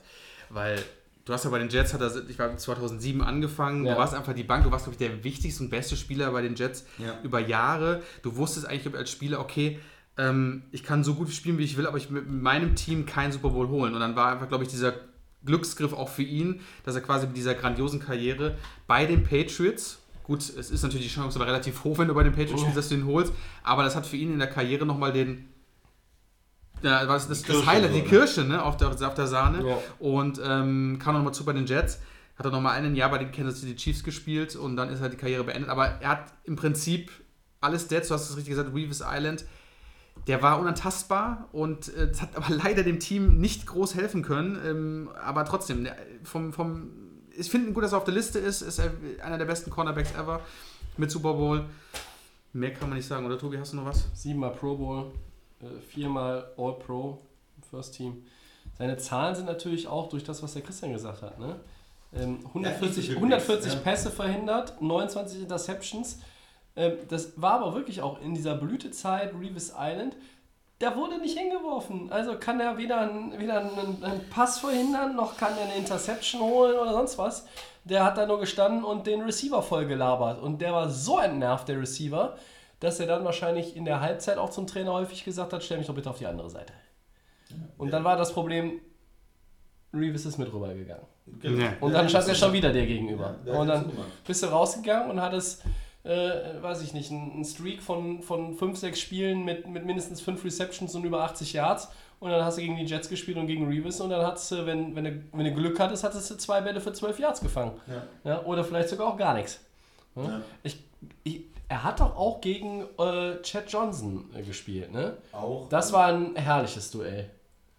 Ja, Chad Johnson doch diese Liste in der Kabine gehabt, wo er quasi die, die Cornerbacks, die 16 Cornerbacks aufgelistet hat. Can cover me, can cover me, hat immer so einen Haken da gesetzt. Und Reeves, der den eigentlich komplett abgemeldet hat, ist Johnson in die Kabine, can cover me, grüner Haken dran. So nach dem Das Motto, kann sein, ja. ich, ich war geil, war da, Reeves ja. war scheiße. Dabei war Reeves der klare Sieger in dem Duell. Mhm. Ja. Also Daryl Reeves, der Christian wollte ihn hier noch drauf haben, er hat ihn bekommen und das auch Danke. völlig zu Recht. Und der nächste, Christian, jetzt darfst du. Die kann ich auch mal schnell machen. Da haben wir uns für Aaron Rodgers noch entschieden. Ähm, auch ein aktiver Quarterback. Kennen alle Quarterback von den Packers. Hat auch schon Super Bowl gewonnen. Siebenmal Pro Bowl. Zweimal MVP. Ähm, ist äh, jemand, der äh, Turnover extrem vermeidet. Du hast es auch schon gesagt, letzte Saison nur zwei Picks geworfen. Äh, acht Saisons in Folge mit weniger als neun Interceptions. Ist also da keiner, der das große Risiko geht, aber äh, da trotzdem ja auch potente Offenses äh, hinbekommen hat in, in Green Bay. Ähm, jetzt zuletzt, äh, die letzten zwei Jahre war nicht so erfolgreich, aber ein ähm, super talentierter Quarterback. Auch wenn man uns, wenn man sich da an die äh, Hail Marys, die er eine Zeit lang geworfen Super. hat, äh, das Super. können, können einfach viele nicht äh, machen. Äh, der Rollout irgendwo zur Seite und dann über irgendwie 60 Yards in, in der Endzone da den Receiver zu treffen, Da waren schon wunderbare Sachen dabei. Ähm, den Super Bowl gegen äh, Pittsburgh, den er gewonnen hat, natürlich wichtig. Sonst öfters mal im NFC Championship äh, Game gescheitert, gegen Seattle gescheitert, äh, in, in Seattle, gegen San Francisco mal die Jahre gescheitert, wo die stark waren, in Atlanta gescheitert, wo die in den Super Bowl gekommen sind. Also da hat es oft für die Packers ähm, in den letzten Jahren dann, waren sie immer dabei in, in einigen Jahren, also jetzt nicht die letzten zwei Jahre, sondern davor, aber hat es nicht ganz gereicht. Ähm, aber ich, ja, ich glaube, wenige ähm, sprechen ihm ab, dass er nicht einer der besten und talentiertesten Quarterbacks in der Liga ist. Da hat er jetzt über die Jahre zu viel Leistung gezeigt, zu viele Touchdowns und äh, genug, äh, nicht genug Interceptions, dass man das in Frage stellen kann. Ja. Kommende Saison scheitert er im Title Game an Jared Goff und den Rams. Äh, Ja, ja. ja, Aaron Rodgers, äh, einer meiner absoluten Lieblingsquarterbacks. Ähm, Hail Mary, Spezialist überhaupt gegen Detroit, auch dieses mega lange Rumtänzeln, was er da uns gezeigt hat. Immer noch Platz und, Ja. und dann auf einmal kommt das Ding nach vorne und das ist einfach, äh, einfach Hammer, der Typ.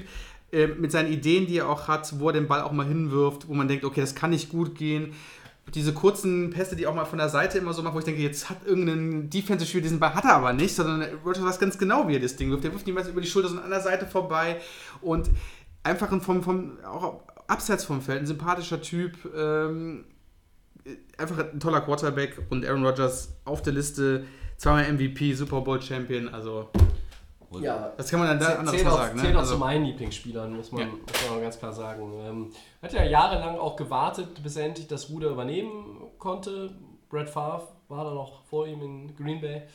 Und die Packers haben ihn, ja, ich möchte jetzt auch mal sagen, gezwungenermaßen behutsam aufgebaut, weil halt äh, Number 4 irgendwie auch noch nicht bereit Ja. war, da irgendwie Ja. das Feld zu räumen. Und Aaron Rodgers ist ein großartiger Quarterback, der ähm, hoffentlich noch einige Jahre in der NFL spielt.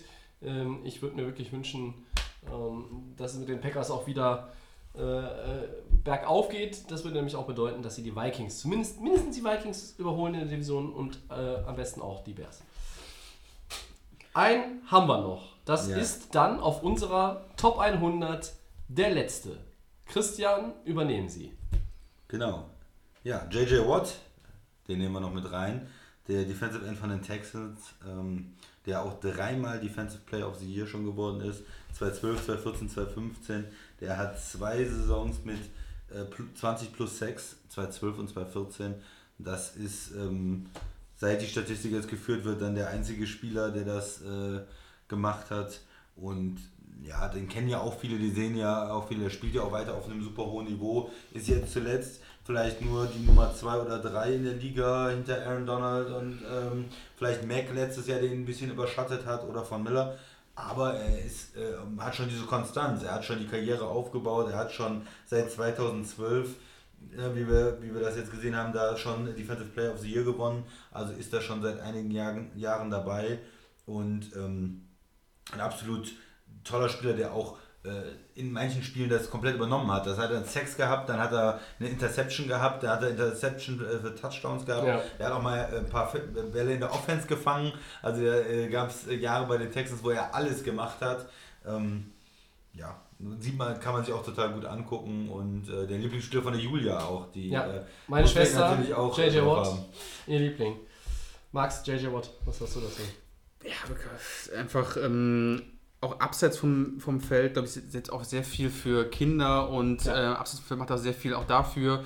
Ähm, ja, JJ Watt, ich habe so ein bisschen so das Gefühl, es ist so ein, ein Spieler, der leider nicht in den Genuss kommen wird, einen Super Bowl-Ring zu bekommen. Da habe ich so ein bisschen die Befürchtung, ich weiß nicht, wie, das, wie die Zukunft in Houston aussehen wird. Ähm, kann natürlich alles passieren, ist ein junges und äh, aufstrebendes Team, aber könnte natürlich sein, weil er ist einfach auf einem Top-Niveau und äh, selbst wenn er aus einer Verletzung, er war relativ oft verletzt, das hat mir immer viele Spiele auch gefehlt, aber er kommt dann immer wieder und ähm, auch, ähm, was ich empfehlen kann, ist Hard Knocks, NFL, Houston Texans. Ähm, Gibt es eine legendäre Szene, einfach am Abend auf dem Platz ist er der Letzte und macht noch seine Übungen. Also er ist wirklich der Erste, der kommt und der, äh, der Letzte, der geht und das ähm, merkt man auch von Tag 1 und deswegen macht ihn so eine, so, eine, so eine Verletzung auch kein großes Problem, sondern er kämpft dagegen an und ist für sein Team da. Und konstant ein guter Spieler. Also da, wenn du den auf dem Feld hast, weißt du einfach, wenn du den als Gegenspieler hast, du weißt, du kriegst auf den Sack. Genau, du kriegst auf den Sack, es wird ein schwerer Tag, egal ob der ein bisschen angeschlagen ist oder nicht. Der hat einfach, der gibt 110% und äh, einfach ein bewundernswerter Spieler. Äh, klasse. Tobi. Ein perfektes Schlusswort, dem habe ich nichts hinzuzufügen. JJ Watt rundet unsere Top 100 zum 100. Geburtstag der NFL ab. Die komplette Übersicht findet ihr, wie gesagt, in unserem Blog, delayoff.game.blog. Jetzt kommen wir nochmal so ganz schnell zu ein paar Namen, die auf unserer so, so, sogenannten Bubble-List jetzt hier aufgetaucht sind. Das ist also quasi, sind so die ersten 10, die es auch in die Top 100 irgendwo gepackt hätten oder packen hätten können, aber haben sie nun mal nicht. Es ist auch ein bisschen äh, schwierig gewesen, der Christian hat es schon mal angedeutet vorhin, dann am Ende zu selektieren. Wir nennen jetzt mal die Namen.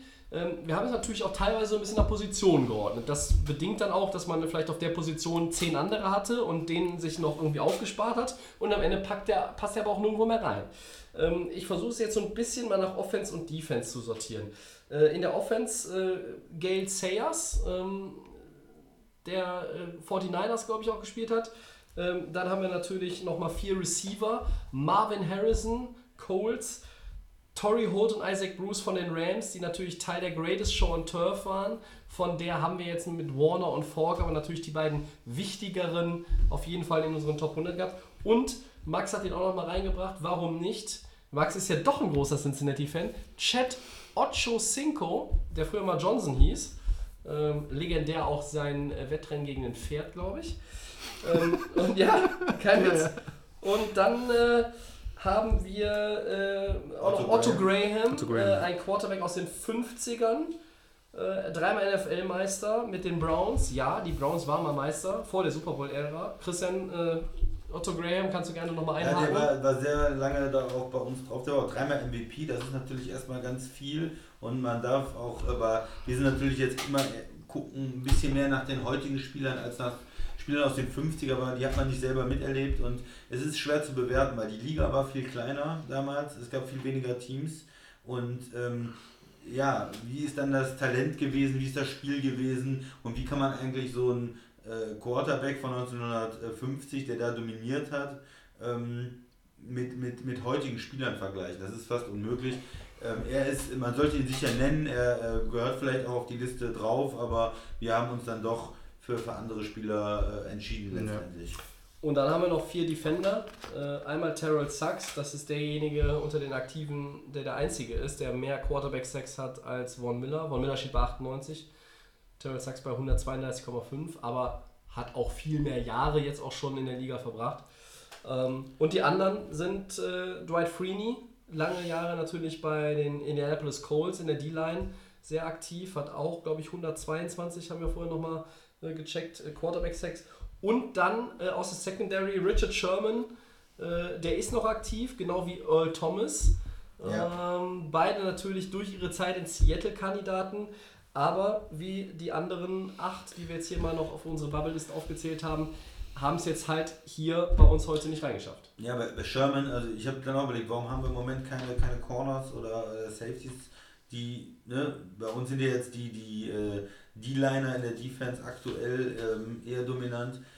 Es fehlt einfach so ein bisschen was. Ne? Sherman, ja, guter Corner, dominanter Corner, aber auch nicht über so viele Jahre und auch vielleicht nicht den absoluten Peak wie jetzt ein Reeves oder ähm, wie auch Corner in der Vergangenheit, die wir mit auf der Liste hatten. Auch bei den Safeties. Äh, Thomas ist ein verdammt guter Spieler. Ich könnte mir persönlich vorstellen, dass er vielleicht, wenn er so weiter mit seiner Karriere noch arbeitet Mhm. äh, und noch den Super Bowl vielleicht gewinnt oder irgendwie noch, äh, noch so, eine, so eine Sahnehaube draufsetzt, dass er auch irgendwie auf so eine Liste kommt, weil er ein ganz toller Spieler ist. Aber im Moment ähm, ja, muss man irgendwo Abstriche machen und da ist er bei uns nicht ganz drauf. Max, bist du mit der Bubble-List einverstanden? Ja, da haben wir ja Ja. gut und deut- Aber ausführlich eine halbe Stunde diskutiert. vor der Aufnahme. Genau, aber das sind wie gesagt alles Kandidaten, äh, die man auch mal erwähnen kann. Man kann, wie gesagt, nicht alle draufkriegen. Man, man kann natürlich auch sagen, äh, man, man streicht irgendwo noch ein Special-Teamer raus und packt einen dafür drauf. Ja, aber, wir aber- haben uns jetzt, das ist ja eine 100, äh, 100 Spieler-Liste zu machen aus 100 Jahren NFL ist äh, dann am Ende doch nicht so einfach. Am Anfang läuft es, der Christian hat es auch mal gesagt, äh, ne, du, das ist klar, das ist klar, das ist klar und am Ende Äh, Und so war es, wie wir es eigentlich auch erwartet haben, als wir uns entschlossen haben, das zu tun. Ja, ja. Wird, da wird spannend. Es wird spannend und am Ende fallen dir ganz viele Leute ein. Ja, und auch so dieses, äh, ich finde es ja immer dieses Scherze so, ist der drittbeste Kicker äh, aller Zeiten ähm, wertvoller dann als der 8 oder 12 beste Receiver Ja. äh, oder der Quarterback aus den 50ern. Ja. Und das ist dann natürlich auch immer eine persönliche Einschätzung am Ende. So ist es. Also, nachlesen könnt ihr sie ja im Blog auch nochmal. Da werden wir auch nochmal das aktualisieren, was wir äh, eben verändert haben. Wir gehen schnell zu den Four Downs. Äh, ich habe ja immer so dieses, ich möchte nicht die Zwei-Stunden-Marke knacken, deshalb erstes Down. Nick Bosa, Quinn Williams und Brian Burns haben ihre Rookie-Deals unterschrieben. Letzte Woche haben wir darüber gesprochen, Christian. Ging es jetzt doch schneller als erwartet? Ja, bitte eine kurze Antwort. Ja, weil es schnell. Ja, irgendwie mit den Odds und Preseason oder was auch immer, ne? Ja, Ja, ging schnell, aber ist Ja. auch okay, ne? Ja, Die Jungs sind, sind da einfach. jetzt. Ja. Preseason. alle Genau. First Runner ge äh, gesigned. Ja, Ging perfekt. tatsächlich schneller als erwartet. Zweites Perfekt. Down, Christian. Ja, die Steelers haben den Vertrag mit Head Coach Mike Tomlin vorzeitig bis 2021 verlängert. Guter Move, Max. Finde ich ja. Ähm, trotz diesem ganzen Dilemma, was so die, die Jahre passiert ist bei den Steelers, aber wir kennen ja die Steelers, die haben ihre Headcoaches extremst lange. Ja. Und vielleicht ist das auch nochmal irgendwie ein Zeichen zu sagen, okay, wir packen jetzt nochmal die kommende Saison nochmal an, auch ohne unsere Stars. Deswegen, also ich finde das okay. Du machst ja neue Stars. Connor, Genau. Juju. Ähm, mit Tomlin gehen die weiter, sind sie lange Jahre gefahren. War eigentlich auch nie alles so schlecht. Jetzt, letztes Jahr war die einzige Nicht-Playoff-Teilnahme, aber das kann ja wieder besser werden. Finde ich okay. Seit 2007. Ich Genau. habe ja vorhin mal gesagt, 10 der 12 Saisons mit positiver Bilanz. Zweimal 8-8. Das heißt, er Ja. hat keinen Losing Record gehabt. Insgesamt 125 Siege, 66 Niederlagen und dieses schäbige Unentschieden gegen die Browns letzte Saison. Christian, bist du auch einverstanden mit der Verlängerung? Ja, ich bin ja ein bisschen kritischer auch gegenüber Mike Tomlin, weil ich da immer dieses Playoff-Spiel auch gegen Jacksonville im Kopf habe. Ja. Und ähm, in den Playoffs war er in den letzten Jahren nicht so erfolgreich. Aber wenn man sich nochmal die Bilanz anguckt und den Erfolg, den die Steelers haben, da würde man vielleicht doch mit der Kontinuität gehen und sagen, spiel, mindestens solange auch Ben Roethlisberger noch spielt, behalten wir das jetzt bei, bei, versuchen auch einen Super Bowl zu gewinnen in irgendeiner Form. Und dann, wenn es vielleicht 2021 auch ähm, mit Roethlisberger nicht mehr so ist, dann kann man auch mal über einen neuen Coach nachdenken. Aber solange äh, erhält er das Vertrauen. Drittes Down. Äh, Safety Kevin, ich hoffe, es spricht richtig. Byard. Byard, genau. Äh, verlängert bei den Titans fünf Jahre bis zu 70 Millionen Dollar. Zugleich ist Running Back Derrick Henry bei einer Verletzung angeschlagen. Eure Aussichten, Tobi? Ja, das mit Henry soll angeblich keine große Sache sein, ist aber natürlich ihr bester Spieler in der Offense, muss man äh, weiterhin im Auge behalten. Äh, und Bayard ist ihr bester Spieler in der Defense. Äh, vor zwei Jahren, glaube ich, acht Interceptions. Ähm, einer der talentierteren Leute in diesem Roster. Von daher, äh, gute Entscheidung. Ja, gibt es noch einen äh, guten D-Liner, den die haben, auch Casey, ne? Ja, Aber äh, ich finde ihn auch gut, ähm, keine Frage. Zumindest der beste Spieler in der Secondary und von daher, ja, finde ich gut für die Titans, dass sie da mit ihm verlängert haben. Ja. und du? Äh, Titans? Titans, ähm, ich mag es ja so gern. Aber finde ich okay. Derrick Henry kommt dann wieder. Der ähm, Ja, war ja letztes auch. Jahr dann auch ein bisschen stärker doch am Schluss der Saison, ne? Ja, finde ich beides gut. Gut, viertes und letztes Down. Was war die coolere Trainingscamp Entrance? Jalen Ramsey von den Jaguars im äh, gepanzerten Transporter mit Megafonansage vom Kumpel oder Antonio Brown von den, jetzt muss man ja sagen, Raiders im Heißluftballon, Christian. Ja, Ramsey natürlich, weil die Aussage noch viel besser ist dahinter. Er hat ja den gepanzerten Wagen äh, mitgebracht, quasi, äh, um schon mal darauf anzuspielen, auf das ganze Geld. Da braucht er einen Truck, um das abzutransportieren von, von seinem neuen Vertrag. Trash Talking Ramsey, großartig. Ja, Ramsey auf jeden Fall. Ich sag auch Ich Ramsey. fand das ein bisschen äh, schwach von Brown mit dem Heißluftballon. Da kenne Ich ich, fand die. Idee, fand die Idee Na, gut. ich fand's äh, bei fand Brown die Idee nicht. gut, aber Ramsey war geil. Ich hatte, ich glaube, Ramsey war vor Brown, glaube ich auch. Ja, äh, ja. ne, Da hätte ich mir von Brown noch mal ein bisschen. Aber ist auch egal. Aber Ramsey war schon cooler, ja. Sehe ich auch so. Ja.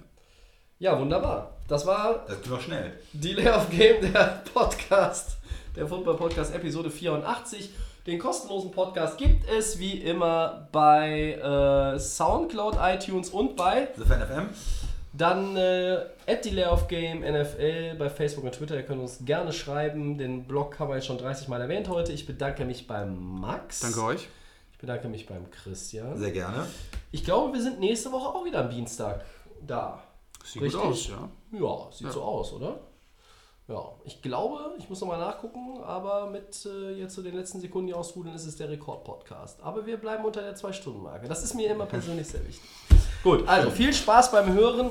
Teilt euch das gut ein, wenn ihr nicht zwei Stunden am Stück Zeit gehabt habt. oder habt, haben werdet, wie auch immer. Ähm, ja, vielen Dank fürs Zuhören. Bis nächste Woche. Ciao. Tschö.